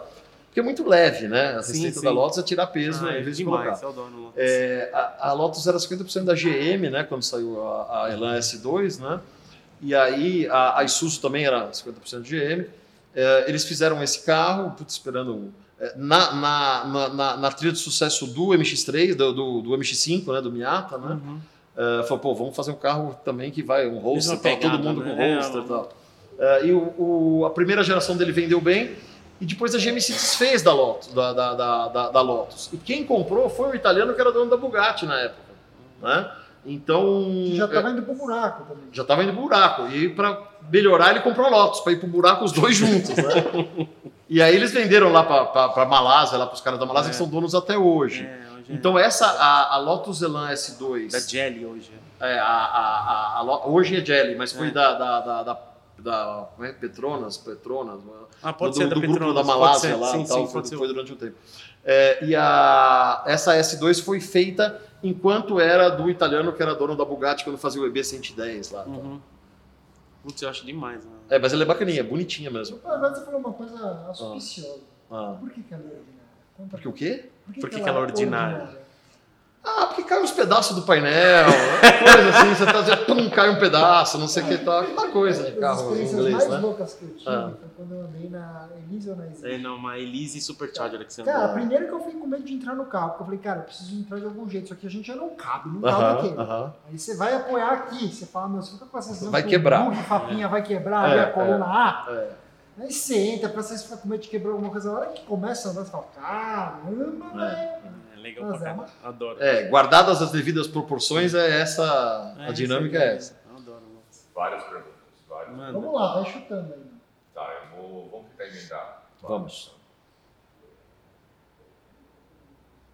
Travou? Travou. Não, é, eu só tô organizando mentalmente. Deu um Primeiro load. fala da sua loja, que tem um- uma galera falando que tá assistindo com a camiseta do... Ah, é verdade. Eu botei uma loja no UOL para vender meus livros, porque meus livros eu lancei há 11 anos atrás.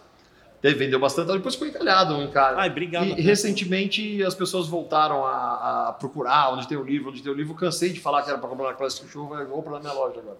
Então tem Manda o lá agebadolatoloja.com.br.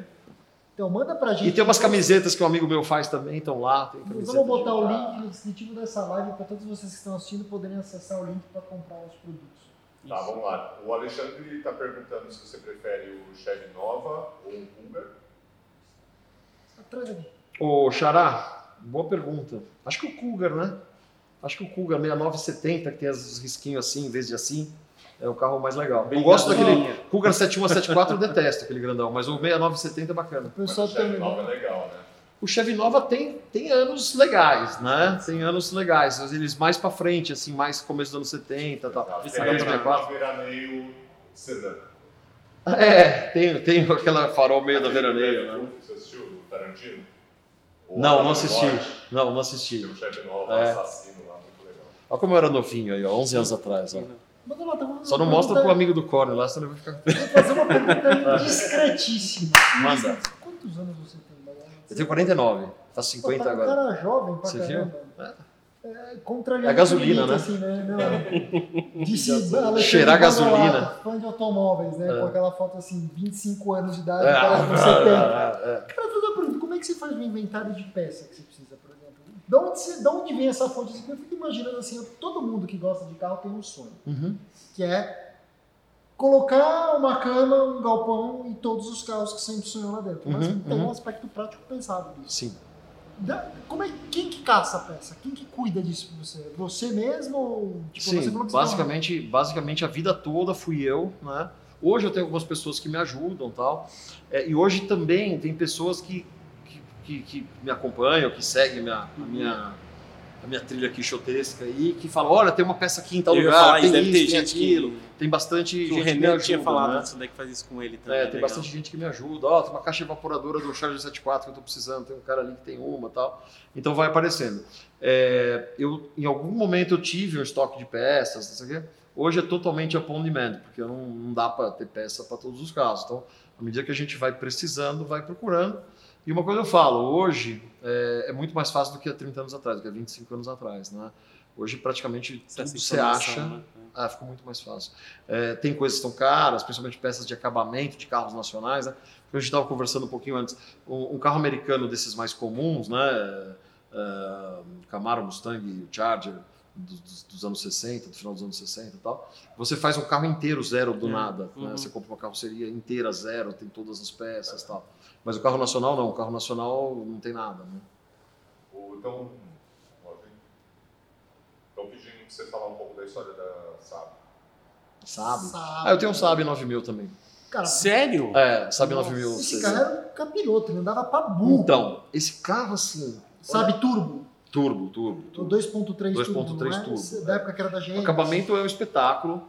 É, o, o Prima. couro dele é um fabricante de couro na Suécia que só faz couro para os assentos dos caça. Você sabe algum tal. nome do, da empresa? Não. Não, não sei. Deve ser Los, Los, Los, o lá. Tá. Alguma coisa em sueco. Uhum. Mas assim, isso mostra assim a falta de tato que a GM do Brasil. Eu implico a GM do Brasil não é de graça, é porque os caras fazem muita lambança.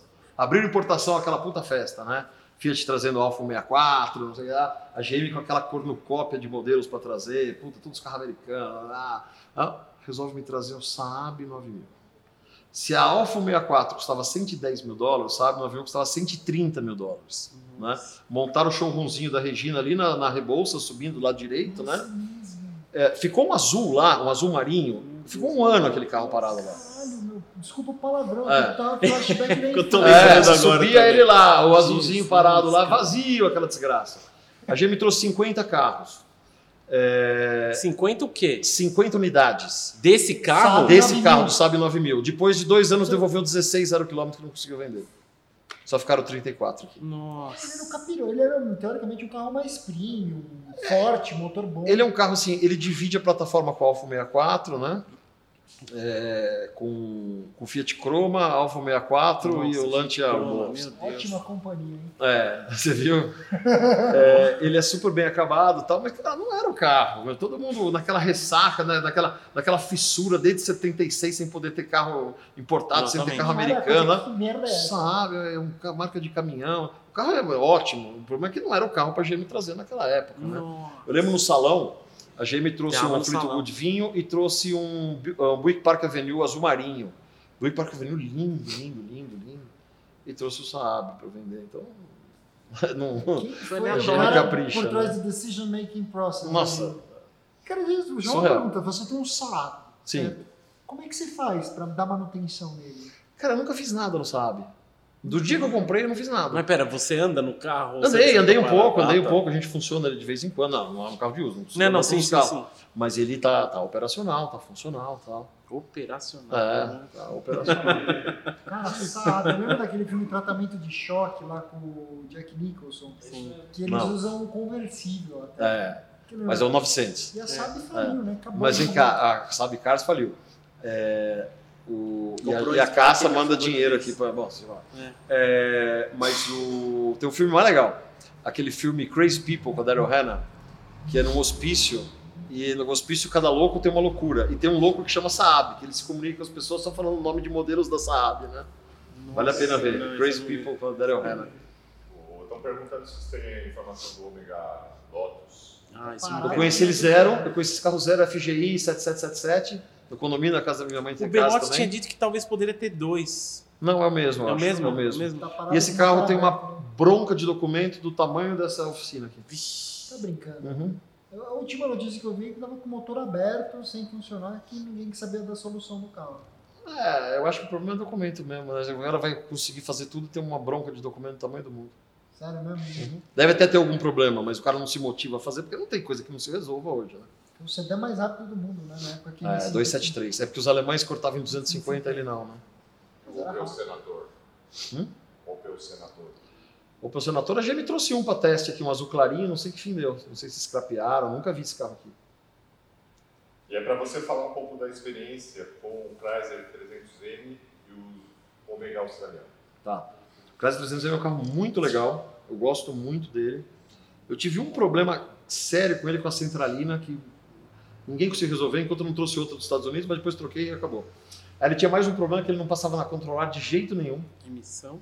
É, é, ele era ruim de passar na controlar. Fora isso, ele tinha mais um problema também, é, que ele é muito largo. é, não dá para você ir em lugares que tem vagas normais, Shopping. né? Não parece, mas ele é muito largo. É, fora isso, um carro muito legal, muito bacana que eu gosto muito. Tem uma coisa legal. Uma vez eu estava com o meu, eu trabalhava na seguradora ainda. é, eu estava com o meu verde, né? Eu tenho um verde e um preto. É, o verde foi que eu usei até 150 mil quilômetros. Eu tava com ele lavado, limpo, não sei o que tal, e parei num, num estacionamento lá. Aí chegou um cara que me conhecia, ele tava com a traseira, porque a traseira dele é linda, né? E ele limpão, assim, o cara, nossa, esse é o 300C novo? Eu falei, não, esse é o velho, né? É, O cara parecia o modelo, porque ele parece muito mais moderno do Sim. que o 300C, né? Começou nos 2000 da Chrysler, né? Exatamente. Todos os carros em flecha. Exatamente, é. Ele saiu em 98 com o modelo 9, né? Hum. e foi até 2004. Mas ele é um carro, um carro bacana, um carro que depois que embala, ele, ele, ele vai muito bem. É, e o Ômega australiano, é, eu tive duas, eu, te- eu tenho duas experiências, né, com dois, é, com duas fases diferentes. Eu tenho o 2005, que é um carro indestrutível, né, feito para rodar, acho que no, no, no, no- no Outback da Austrália, lá, um carro totalmente superdimensionado é, com motor Aloitec, um carro puta econômico, um carro inquebrável, um carro que eu não gastei nada, tem 240 mil quilômetros, não faz um barulho, né? É, o carro realmente tive uma experiência muito boa. Mas depois eu tive um Fittipaldi, que é a geração seguinte, né? E o Fittipaldi eu não gostei tanto quanto do 2005, ele tem acabamento é, mais pobre. O freio de mão dele, dependendo de onde você pegar, você corta a mão. Tem uma rebarba de injeção aqui, né? É capaz de você cortar a mão nele. É, e ele, ele é mais baixo, o trecho dele é maior, ele raspa em tudo quanto é lugar. Eu gosto mais do 2005 do que do 2008 a 2011. Foi o último nacional tração traseira, né? Foi o último carro vendido aqui com tração traseira dele, né? Não era nacional, mas era. Du, alguma outra pergunta? Tem algumas aí. Faz aí.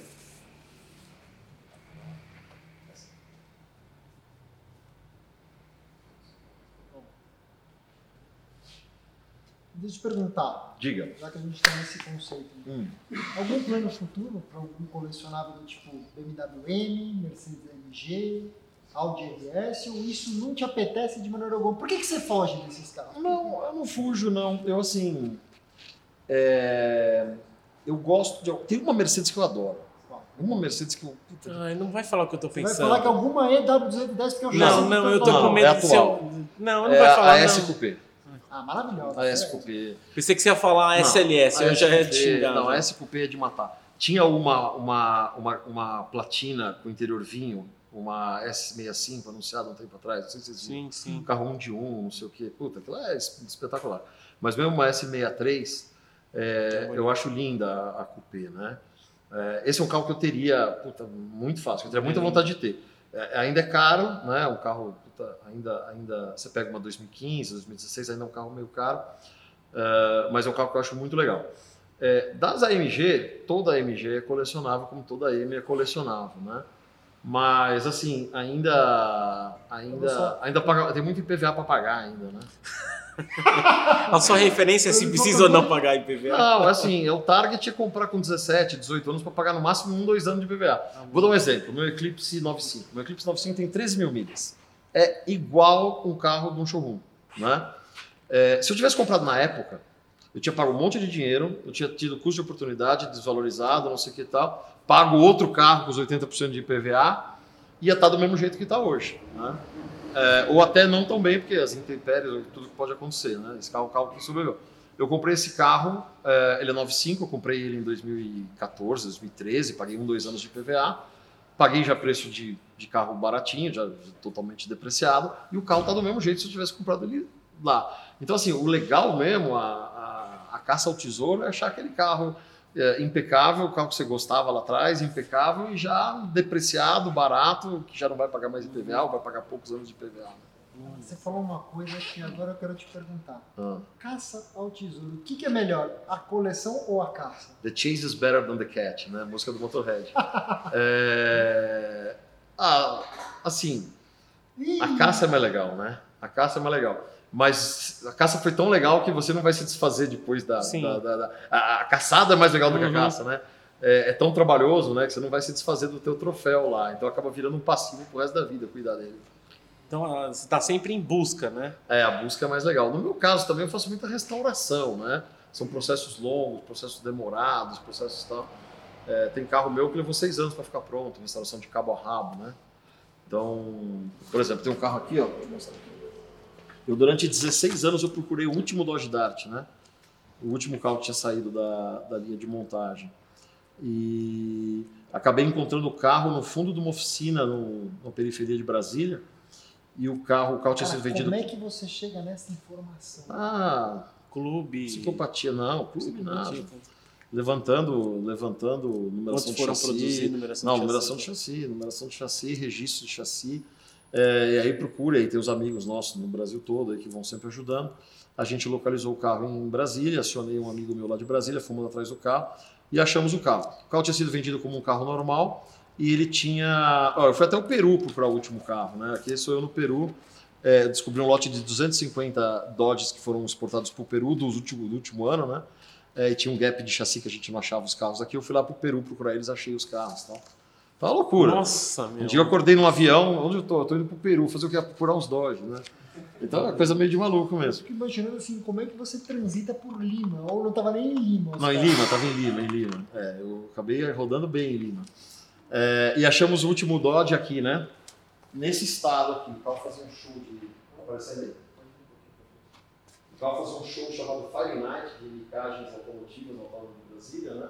O cara andava em duas rodas, dava zerinho, não sei, no fim, do, no fim do show o carro explodia, uma bola de fogo, o cara saia correndo do carro, o carro explodia, né? E a gente achou o carro, era o último Dodge, o último A-Body fabricado no planeta Terra. E, e a gente restaurou o carro do Ground Zero aí, né? E você faz toda a restauração no seu sítio ou você tira e leva Não, não, eu tenho meus parceiros, lá eu não faço nada. Lá eu só levo quando tá pronto. Só faço alguma pequena Cara, manutenção. jeito que... Então eu imagino que você não é um cara tão ansioso. Eu sou. E aí, o que, que eu resolvi para. Como é que eu fiz para lidar com essa ansiedade do tempo? É uma pergunta ótima. Aqui Como é que eu fiz depois pra do lidar? final. É ele Pronto. é na quatro rodas aí. Que isso, pai. Ah. Não anda no carro. É, o mesmo carro. Caramba. É, Como é que então, você lida a ansiedade. É, o único jeito de trabalhar essa ansiedade de tantos carros, dos carros demorarem tantos, é fazer um monte ao mesmo tempo. Porque aí com alguma frequência vai ter algum pronto, né? Então cheguei a ter 20 carros fazendo ao mesmo tempo, um aqui, outro aqui, outro ali, outro ali, outro ali. E aí, sei lá, cada 4, 5 Olha, meses. esse tá pronto, tá- né? Fica assim, É, olha, ficou, pronto, esse, é. esse aqui tá quase pronto, não sei o que tal. Então é. É por aí. É, levando em conta que você tem uma escola, escolas bem diferentes de carro na tua coleção, apesar de ser dojeiro. É, em termos de custo, disponibilidade de peças, o que você diria que é o pior de todos eles e qual que você seria que é a vida mais sossegada? Bom, mas Não, sossegado as- eu tô vendo que é o Saab aí, não, tô brincando. É, nem o Prowler aqui não anda também. É, assim, o, o mais pesado é essa restauração dos Dodges nacionais.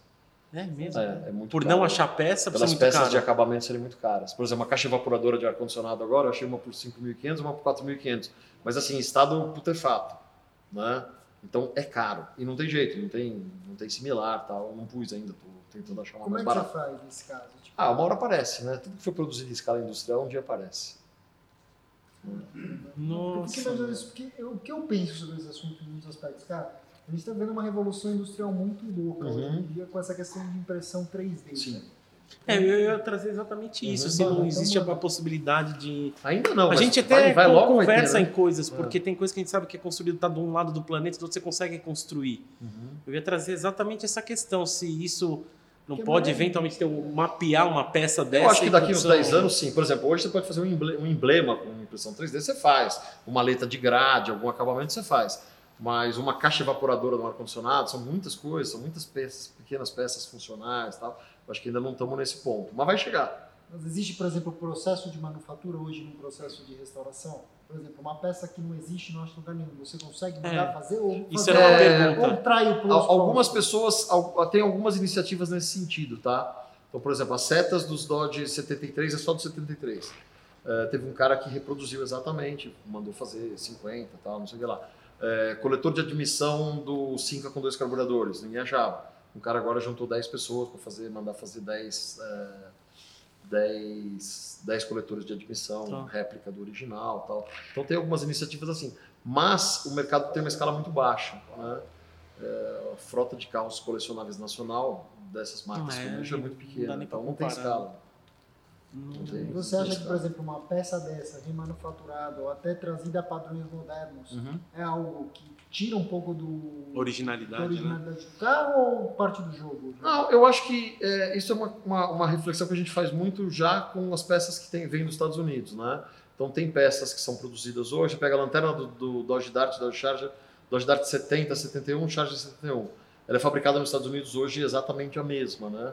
É, sob licença, tal, não vejo nenhum problema em colocar Tá. no lugar. Mesmo porque muito do projeto dessas peças já passou o tempo de proteção de propriedade Sim. intelectual, então propriedade É, agora as peças da AMD vêm com a- as peças que a, que a dilataria é, da Chrysler vem com produto produto oficial licenciado, não sei o que tal. Não sei como é que como é que é a questão de patente disso, mas mas vem com, com autorizado pela Chrysler. O que, que você diria que é um passeio no parque? Um passeio no parque? É, que No assim, sentido cara, que não dá manutenção é- em nenhuma, nada Não assim, dá cara, trabalho, cara, você não entrou. vai dar dor de cabeça. Ah, o, meu Sabe. Challenger 2010, eu rodo bastante com ele, eu não fiz nada. Né? Puta, isso é Então, Eu fantástico. não fiz nada no carro. Eu até menti, menti não, esqueci, eu troquei um jogo de pastilha, depois que eu lembrei. Mas eu não fiz nada, foram nove anos com o carro. eu Quantos troquei a tem bateria carro? agora. 45 mil. Fiz nada, nada, nada, nada. É, Me deu esse estalo porque eu tive que trocar a bateria de nove anos, né? Então, Ah, mas acho que a questão da bateria já é, tipo, é um negócio que você já. é, Sei lá. é, faz parte, não é nem um custo de manutenção, Não, vai. não, eu acho que é não, um- eu achei pitoresco ter durado nove anos, né? Porque essas Exatamente. vai durar dois. uma coisa? É tipo, é que, nem, é que nem colocar é. combustível pra mim, o negócio de troca de bateria. Ah, É. isso aí não vale, sabe? Isso é, É, não, não, diferente. foi, foi justamente nesse sentido de que, poxa, durou nove anos É. essa bateria. Né? Agora vai durar dois na Nacional. O robustez do carro é impressionante, né? Caramba. É sensacional. Dura, Não, e uma coisa Deixa eu legal. Tem várias perguntas. Deixa, eu- deixa eu falar mais uma coisa assim, acho que pegando do Challenger, né? É, esse fim de semana eu fui pra casa, fui pra casa da minha mulher, meu carro tinha ficado lá porque a gente viajou, o, o- a Mercedes, que é meu carro que eu estou usando todo dia, tá- tinha ficado lá. E eu fui com o, o Challenger porque eu precisava ir e tal.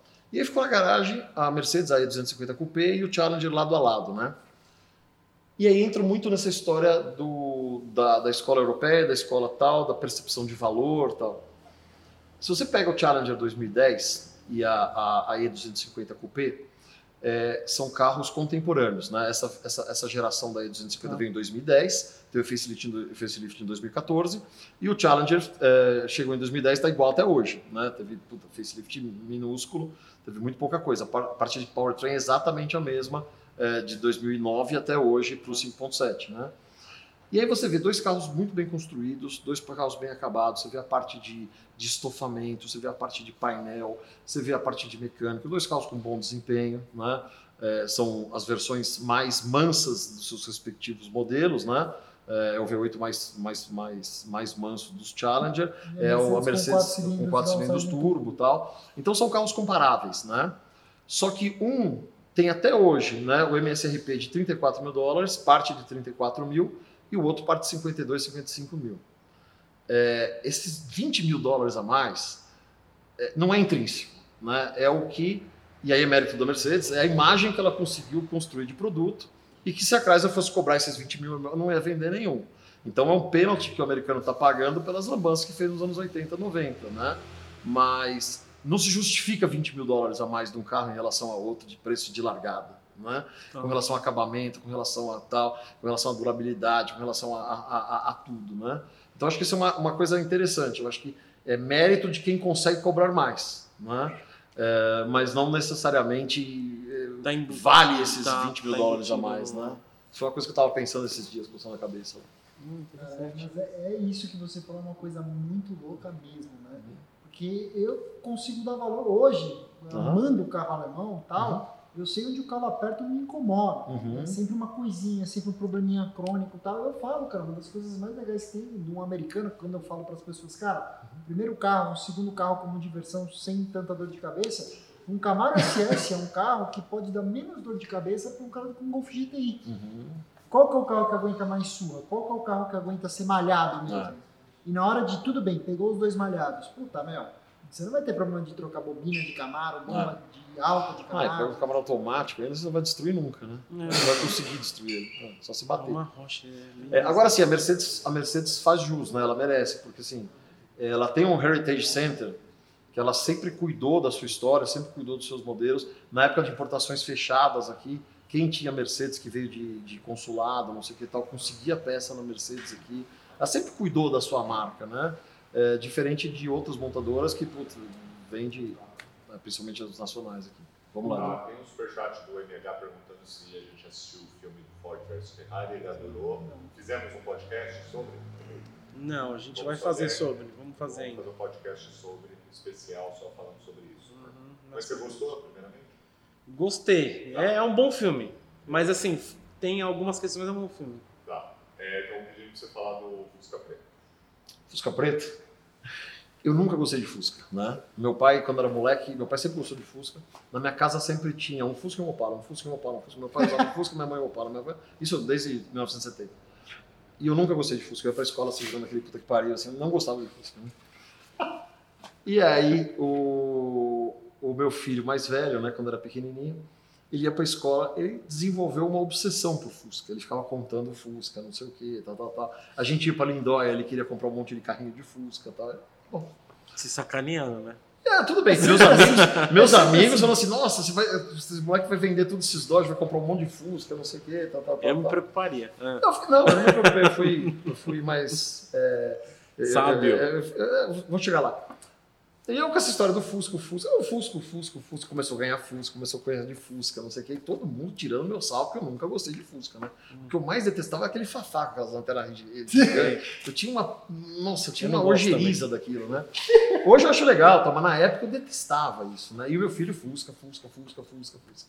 Quantos anos ele tem hoje? Hoje tem 10, vai fazer 10. Ixi. Ah, mas era pequenininho e tal. Aí o que, que eu fiz? Eu falei assim, só tem um jeito de resolver isso. Vou comprar um É Fusca. levar ele dar uma volta de Fusca. Mas eu não conheço ninguém que tem Fusca, né? Para me emprestar um Fusca para levar ele dar uma volta. E a gente estava vendo, e eu não sei o que, entrou alguma história do Fuscão Preto. Eu lembrei do filme do Almir Rogério com a Xuxa, que a Xuxa tem um caso com o Fusca, né? Assisti no cinema isso. Ela se esfrega no Fusca tal. Foi muito bom, tem no YouTube. Almir Rogério Fuscão Preto, né? É, E aí comecei a olhar, não sei o que tal, do Fuscão Preto, comecei a procurar Mas Fuscão porra Preto. chanchada, o filme. né? É, é, o filme é um pouquinho depois, 85 e tal, mas a Xuxa tem um caso. Hã? Não é por chanchada, não? Não, não, não é, mas ela tem um. É. Ela efetiva o amor dela pelo Fusca e tal. É, e aí o que acontece? Eu comecei a procurar negócio de Fuscão Preto e tal, caí num anúncio no Mercado Livre do Itamar Preto.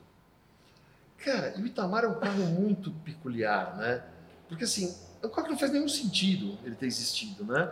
A- a- a- o Fusca foi o carro mais importante da história do Brasil, tudo isso, todo mundo sabe, tal, parou em 86 para morrer, não lá.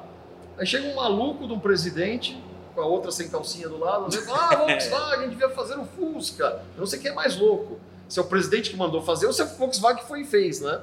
E foi um fracasso absurdo, né? O Fusca fez 3, 4 milhões de carros ao longo de sua vida aqui, e o Itamar, nos seus três anos modelo, né, 94, 95, 96, vendeu 40 mil carros, sendo que um monte para o Nordeste para empresa pública, né, para coisa pública. E eu lembro lá na Caragá, na Ponte Morumbi, a, a promoção lá, compra o Santana GLS e ganha o Fusca. Agora, o que, que o dono do Santana GLS vai fazer com o Fusca, né?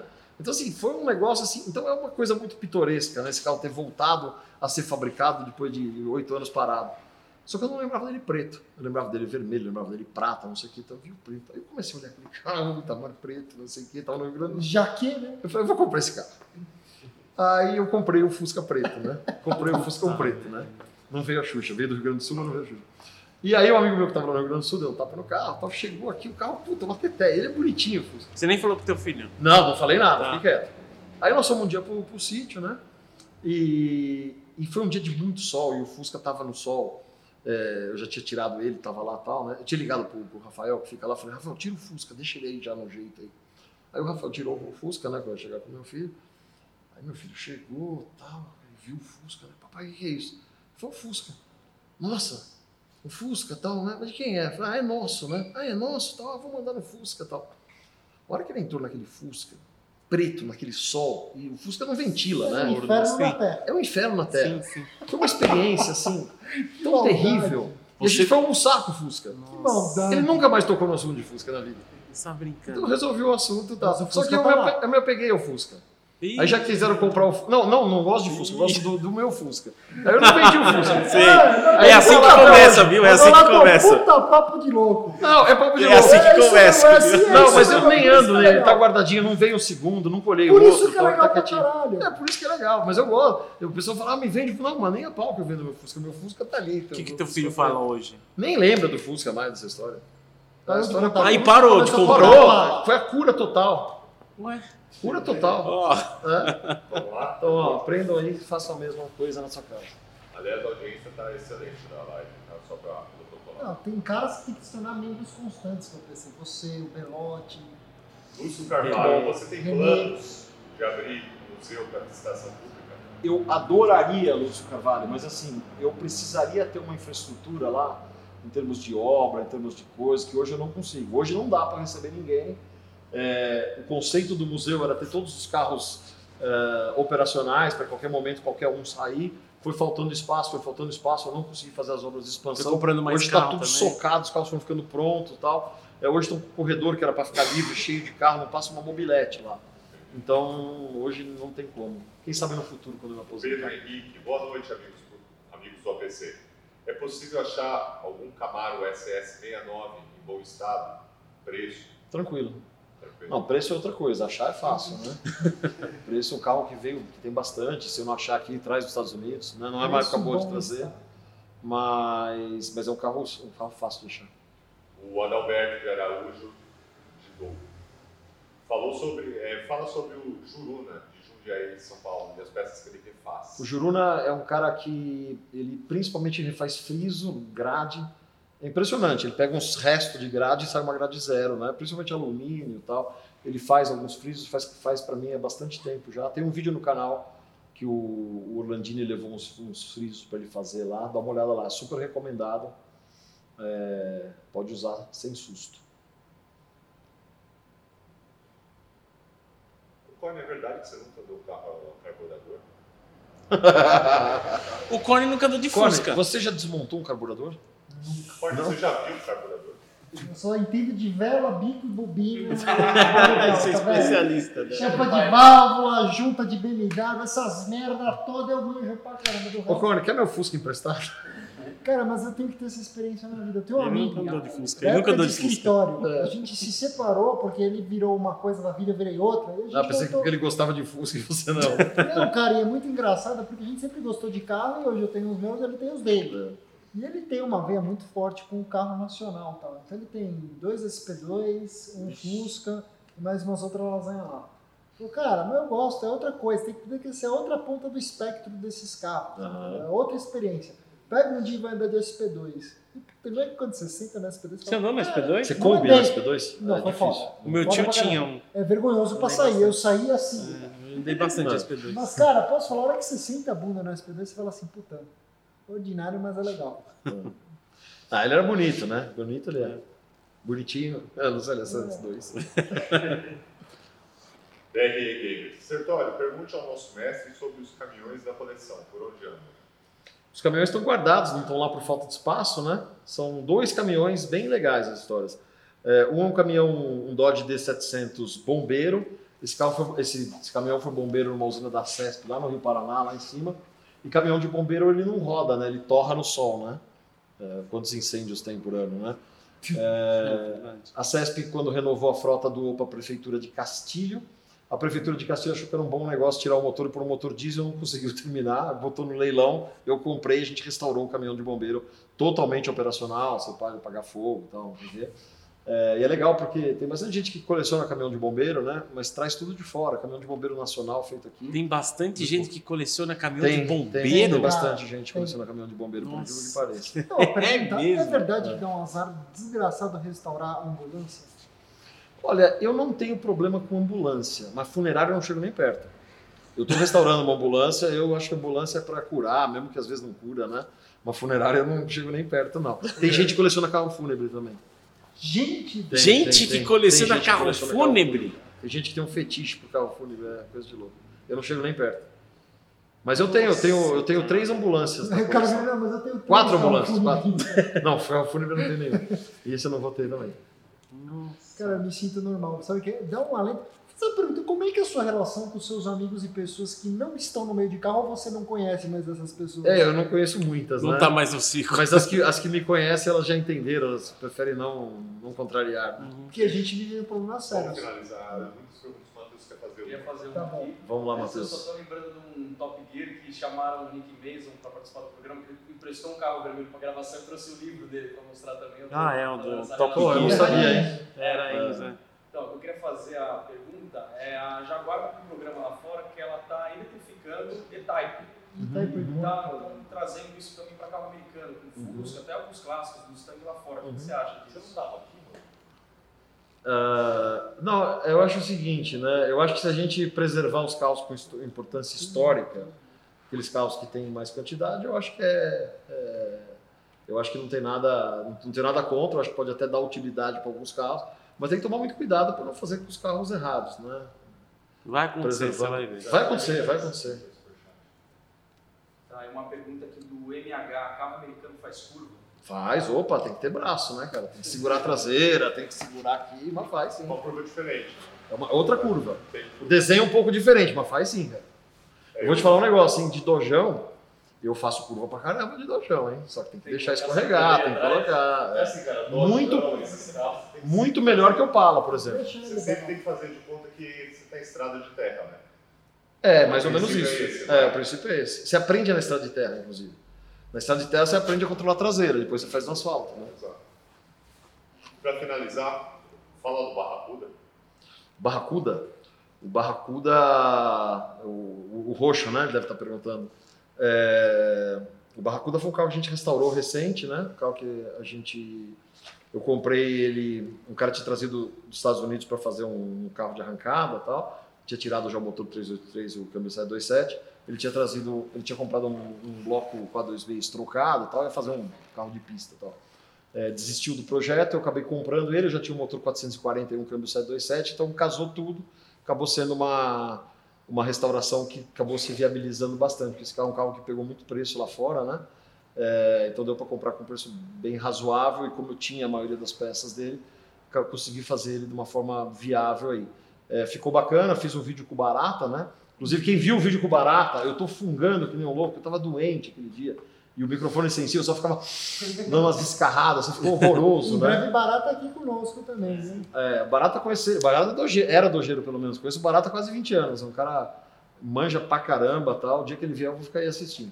É, mas ficou legal, fizemos um filme aí, eu não perdi minha carta, é, eles mandam, ah, sai do túnel 220, sai do não sei o que, então, eles são meio doidos para fazer o fletal já.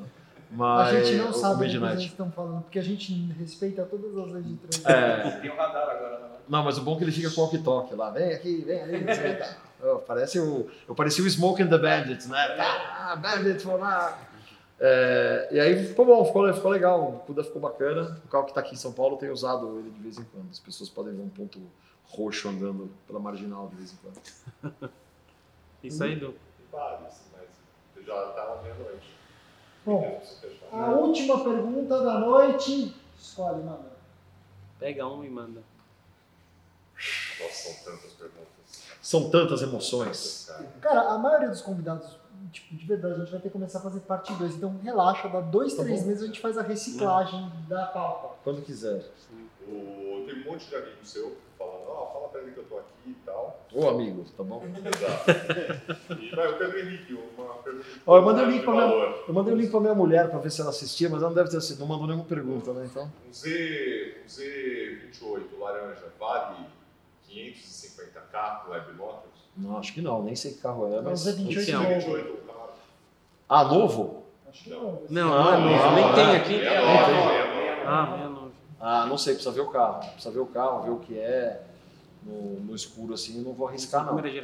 Fala sobre a Por mais que o dinheiro seja seu, a cegonha de Opala, a cegonha de Opala é uma história boa. Dá pra finalizar. É o seguinte, ó, eu vou, então já que é o último eu vou demorar um pouquinho mais, uns três minutos. É, a minha coleção durante 20 anos só tinha Dodge, né? Mopar, Ornocar, tal, radical pra caramba. Mas assim, é, eu gostava de alguns outros carros também, eu sempre tive Opala na minha casa, tal. E eu via que os Opalas SS 6 cilindros de fábrica, né, eles eram muito raros. Inclusive hoje a gente sabe que são, foram fabricados muito menos do que os Charger RT, por exemplo, né? Como eles tinham a opção do SS 4 cilindros, toda a produção foi para 4 cilindros e ficou quase nada para o 6. E eu comecei a comprar umas carcaças de Opala SS6. Cada vez que pintava uma carcaça, eu comprava uma carcaça aqui, uma carcaça ali e tal, e fui juntando. Uma coisa bem natural. Natural, tranquila, bem, Eu comecei a comprar carcaças de Opala SS6.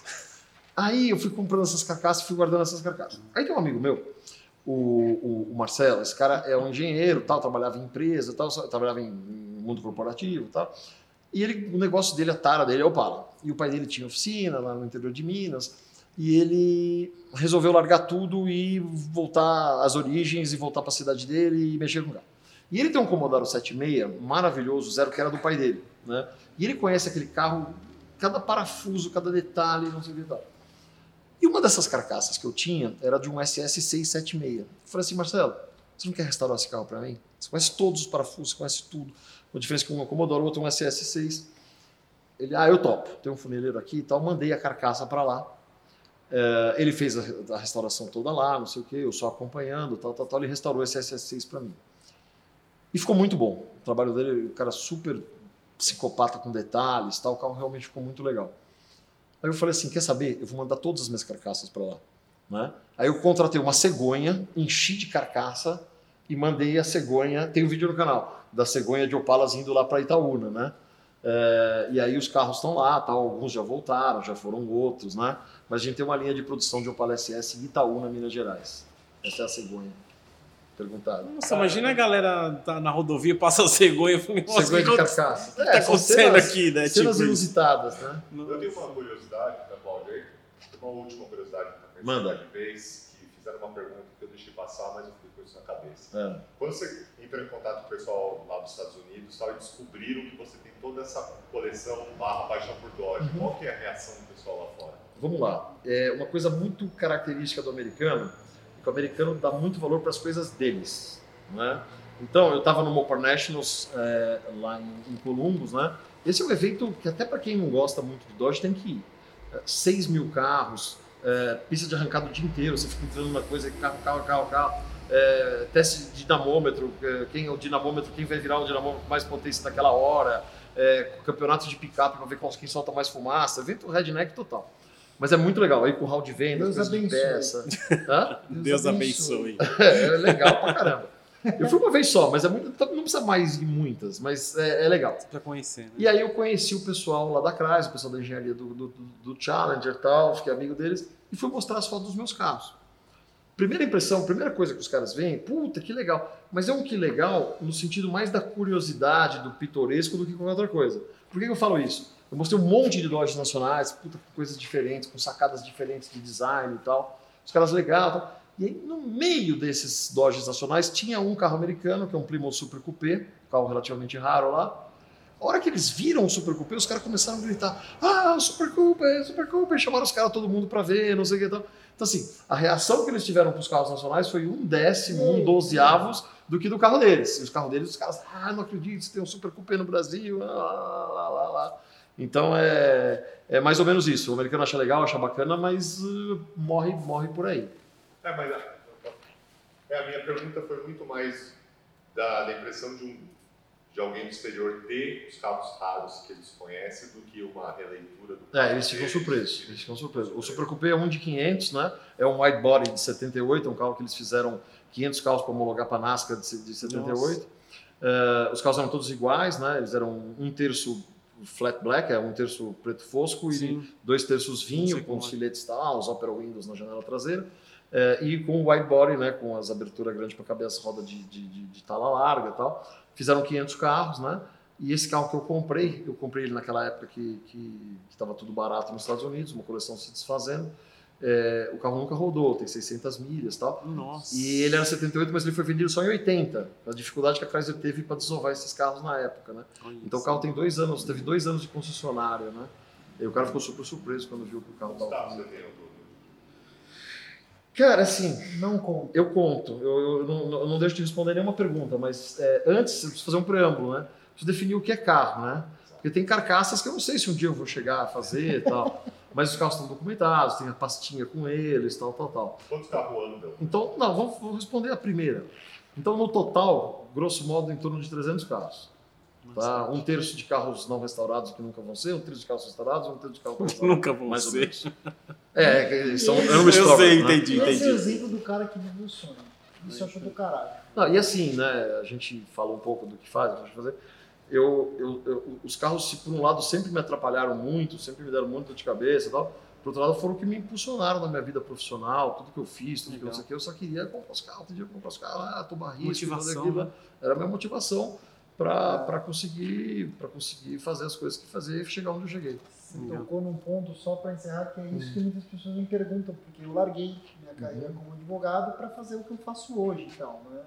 E eu falo, ah, meu, porra, você fez certo, você viveu o sonho. Só que eu falo para todo mundo, cara, até você estar na posição de viver o sonho, de fazer o que você quer, você precisa de outras coisas, criar outras bases e tal. E é nessa hora, realmente, que você pensa onde você quer chegar, ou seja, ter acesso àquilo que você sempre sonha, meu, você engole o choro e trabalha duro, não importa o que você esteja fazendo. É isso aí. Finalizamos. Agradecemos mais uma vez a esse cara. Hum. O cara é foda. Não foi a última vez que ele veio aqui, ele aparecerá muito ainda aqui no canal, se Deus quiser, nos próximos meses, no próximo ano. Quem gostou, like. Like, Se o like. você gostou do nosso conteúdo, não se esqueça de deixar um like, que nos ajuda bastante a crescer. Conheceu a gente agora? Se inscreva no nosso canal. Conheceu o Badolato agora? Corre no canal desse cara, porque o cara é muito fera. Tem o nosso podcast também no SoundCloud. Procura lá por Amigos por Carros. É isso aí, meus amigos. Agradecemos aos nossos amigos da Ox Boys mais uma vez. Muito obrigado por terem seguido o espaço quando o assunto é detalhamento estética automotiva. A nossa recomendação é o Ox Boys aqui na Faria Lima 485, se não me engano. Até a próxima. Obrigado, muito valeu. obrigado. Muito obrigado, Valeu, Badolato. Eu que agradeço. Foi uma lição do caralho pra quem gosta de Não, carro. foi divertidíssimo. É bom falar de carro, é bom. falar, Muito bom. Perguntaram onde compra o livro. Ah, agebadolatoloja.com.br. E você vai mandar esse link, nós vamos botar ele aqui no descritivo dessa live amanhã, gente. É isso aí. Comprei o livro. E hoje tá, ela vai Vai, ficar na íntegra. Hã? Nós É isso não aí. vamos cortar, vai ficar na íntegra. Boa noite a todos. Valeu. Muito obrigado por terem ficado até agora, né? Que segunda-feira de madrugada. Isso aí. É isso aí. Vamos vocês e até a próxima. Eu tô pedindo a parte 2. Viva a noite. Dois. Dois. Dois.